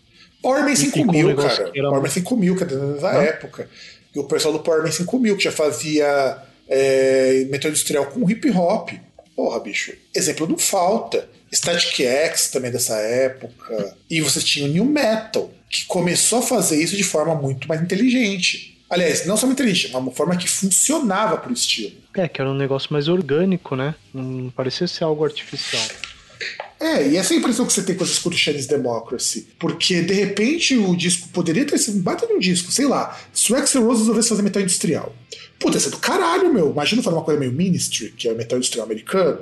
Ou ia ser do caralho. O, o Joy Jorgensen já mostrou que dá para fazer um metal industrial legal. O Ministry, você tem o próprio Nails, pô, mas aí o Nails é covardia, né? Você tá pegando um cara que ele é um músico muito bom, com uma visão de música muito mais ampla que qualquer hard rocker. É o cara que o único, o único, o único erro que ele teve foi ter revelado ao mundo Marilyn Manson. Mas o cara ele é muito bom, inclusive ele fez, sabe o filme novo da Pixar, o Soul? Hum. Ele que fez a trilha sonora. Ele e o Peter, eu acho que o Peter Atkinson, uma coisa assim, qualquer outro cara que tá junto com ele. Que é basicamente o que ele faz. Ele faz muita trilha sonora de filme agora. Porque o cara é bom, meu. Ele é um cara que consegue. O cara consegue fazer trilha sonora em desenho, sem ser aquelas coisas super eletrônicas. Acho que não estamos falando de qualquer músico. Você tem o Netineso, você tem o Ministry, você tem o Powerman 5000, você tem o Rammstein, você tem é, o próprio Laibá também, que já fazia isso há muito tempo. Você tem o Static X. Embora eu não seja muito fã do Static X, o Static X fazia isso de uma forma muito boa também. O Wayne Static era um cara que, mesmo sendo meio reacinha, ele e a mulher dele, né? Os caras eles eram muito bons nesse sentido de misturar as coisas. O Korn já fazia isso. Mas o Korn, porra. O Korn nos primeiros, no primeiro disco já fazia isso. Então, eu acho que o Guns N' Roses foi por um caminho que não deveria. Mas por quê? Foram anos para lançar um disco que ficou muito abaixo do que esses anos poderiam ter rendido. É que aquele negócio. Foram anos para fazer um negócio. Parece que foi feito em duas semanas, né? Exato. Aquele, tipo aquele aluno que tem um trabalho pro semestre, aí ele só começa a fazer o trabalho uma semana antes de, da, da data de entregar, né? É, e, você, ele, e ele subaproveitou muito o músico. E aí, nossa, o nosso último acontecimento que a gente vai comentar hoje, porque nós já estouramos muito nosso tempo regulamentar, tivemos o surgimento do Mangue Beat nessa época, lá com o Chico Sainz e Nação Zumbi. E eu, particularmente, acho o Mangue Beat uma das coisas mais geniais que o Nordeste brasileiro conseguiu trazer para nós. E que eu lamento muito que o Chico Sainz tenha morrido, porque ele tinha muita coisa ainda para trazer pra gente. Porque qual que era a ideia do Mangue Beat? O Mangue Beat, ele era surgiu lá em Recife e era a ideia de você misturar tudo que fosse regional com ritmos mais americanizados. Então era maracatu, com hip hop, com rock, com metal, de certo modo, com música eletrônica, com funk. E, e era uma forma de você trazer para o mainstream as letras de protesto. Eu tava pegando, eu peguei para escutar esses tempos o, um, uma nação zumbi com o Chico Science. É uma coisa absurda, cara, você escutar hoje. Era o tipo de coisa que eu não sei o que o pessoal da época pensava quando escutava aquilo, mas hoje você precisa, puxa, mas isso aqui é genial, isso aqui tem uma musicalidade que funciona. Sem contar que bandas como Nação Zumbi, que Nação Zumbi é o grande expoente do Mangue Beat, é uma banda que, que trouxe muito da crítica social dos problemas nos mangues. Marcato Atômico, nossa, Marcato Atômico é uma música do caralho, mano. É, e eu lembro que quando eu tinha ouvido a primeira vez, eu tinha achado ok a música. Depois, quando eu comecei a entender a importância do, dessas músicas, não só como música, eu comecei a ver quanto mais o Chico Sainz devia ter ficado vivo não ter acontecido aquele acidente. O cara era foda. É, é, o, e o pessoal do Nação Zumbi é uma banda que até hoje os caras protestam por causa social, os caras fazem eventos, os caras são muito bons nisso. E nessa leva do Mangue Beat surgiu muitos grupos interessantes, como o Chico Tosado. Não sei se você vai lembrar do Chico Tosado, que era uma banda que vinha muito na cola do Chico Sainz, Nação Zumbi. O Mestre Ambrosio, que era uma puta de uma banda, eu achava o Mestre Ambrosio muito legal. O, o Jorge Cabeleira.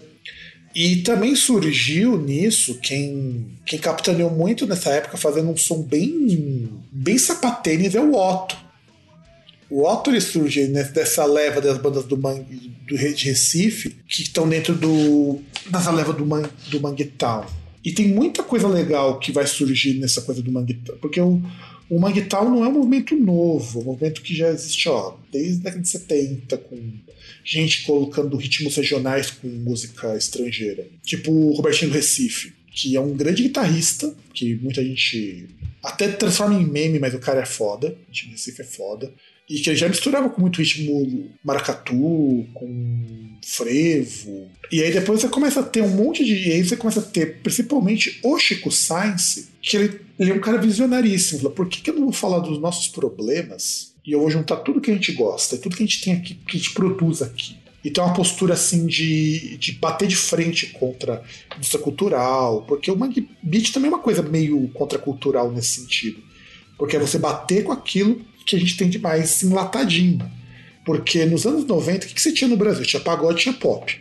E rock, e rock internacional. Você não tinha música brasileira nas rádios, de fato que não fosse pagode, no máximo. Então chegou o Manguitão falou: não, vamos fazer uma coisa que não era aquela postura imbecil do rock de Brasília, aquela coisa meio Paralamas, meio Legião Urbana, que era tudo músico burguês que fazia meia dúzia de música vazia que não levava a lugar nenhum. E aí você começa a ter, de repente, músicos que começam a trazer um pedaço do Brasil e isso viralizou, porque era muito diferente do que a gente tinha. O hip hop em São Paulo, na região sul, não era.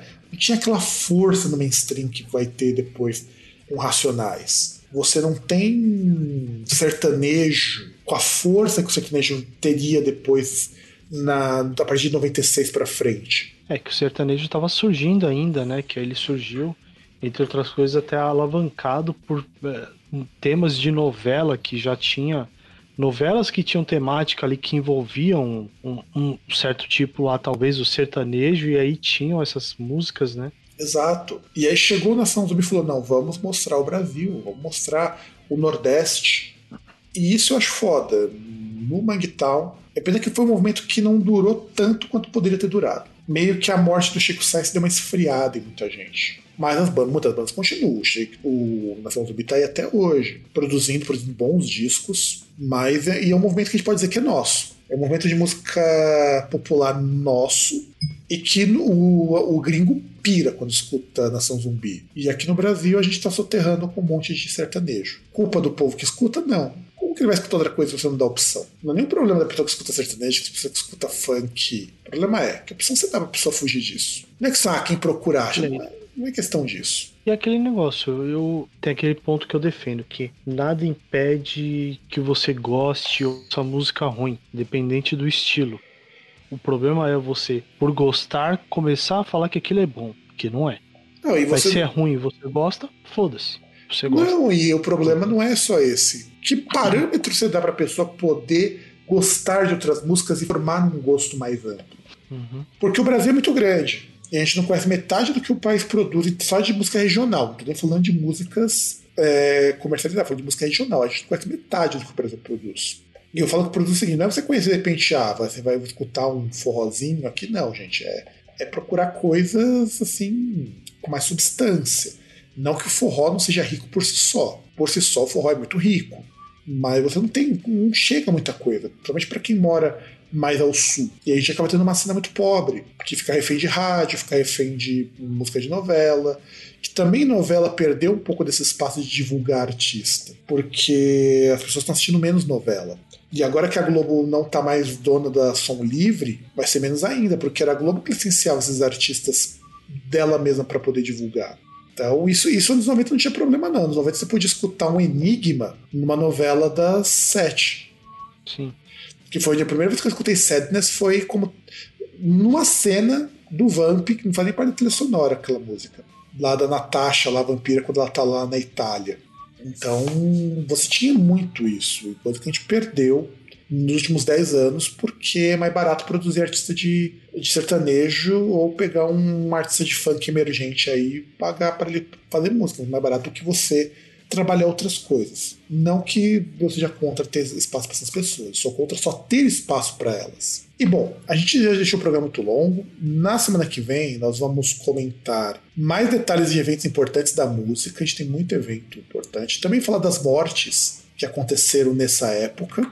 E vocês já sabem, contato arroba grandcast, grandcast.com.br, é, arroba grandcast no Twitter, é, Groundcast Brasil no Instagram, Groundcast lá no Facebook, e é isso. Quer deixar um último recado para os nossos ouvintões, César? Ah, só um último recado aí que aconteceu, né? O Lulão tomou a segunda dose do, da, da vacina do Covid, então ele está imunizado e pronto para 2022. Exatamente, porque afinal de contas a gente não costuma falar muito de política aqui no podcast, mas, aqui, mas a gente está num período muito foda e do contrário de certas pessoas, eu, eu prefiro dialogar com alguém que minimamente me seja civilizado do que com um cara que agora tá começando a tomar vacina por conta do Centrão. É, e eu, eu não posso desprezar o cara que foi o, o melhor presidente do Brasil só porque tá meia dúzia de bunda mole aí que, que se diz de centro e fala que é tudo a mesma coisa. E que acha que ser de centro é alguma. é, é algum tipo de elogio.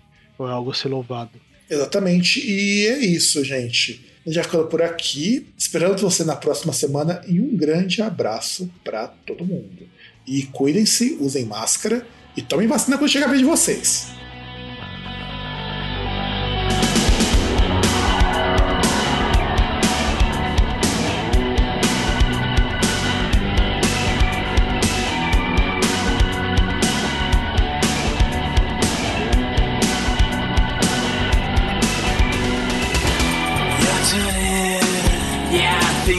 Turning now. You're moving under the clouds into your gown. You're moving, yeah, I think you're really moving now. You're spinning out of control on the ground.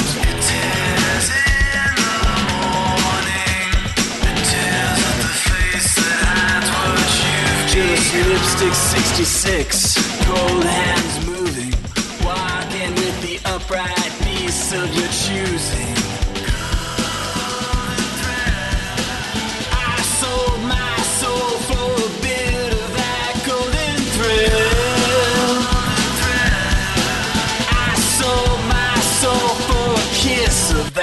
66.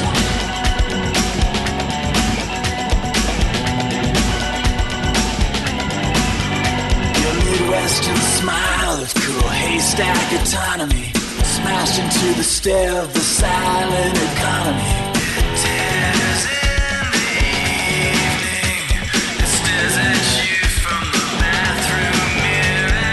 Lipstick 66, everyone's staring. Watching for the cue to destroy what you're wearing.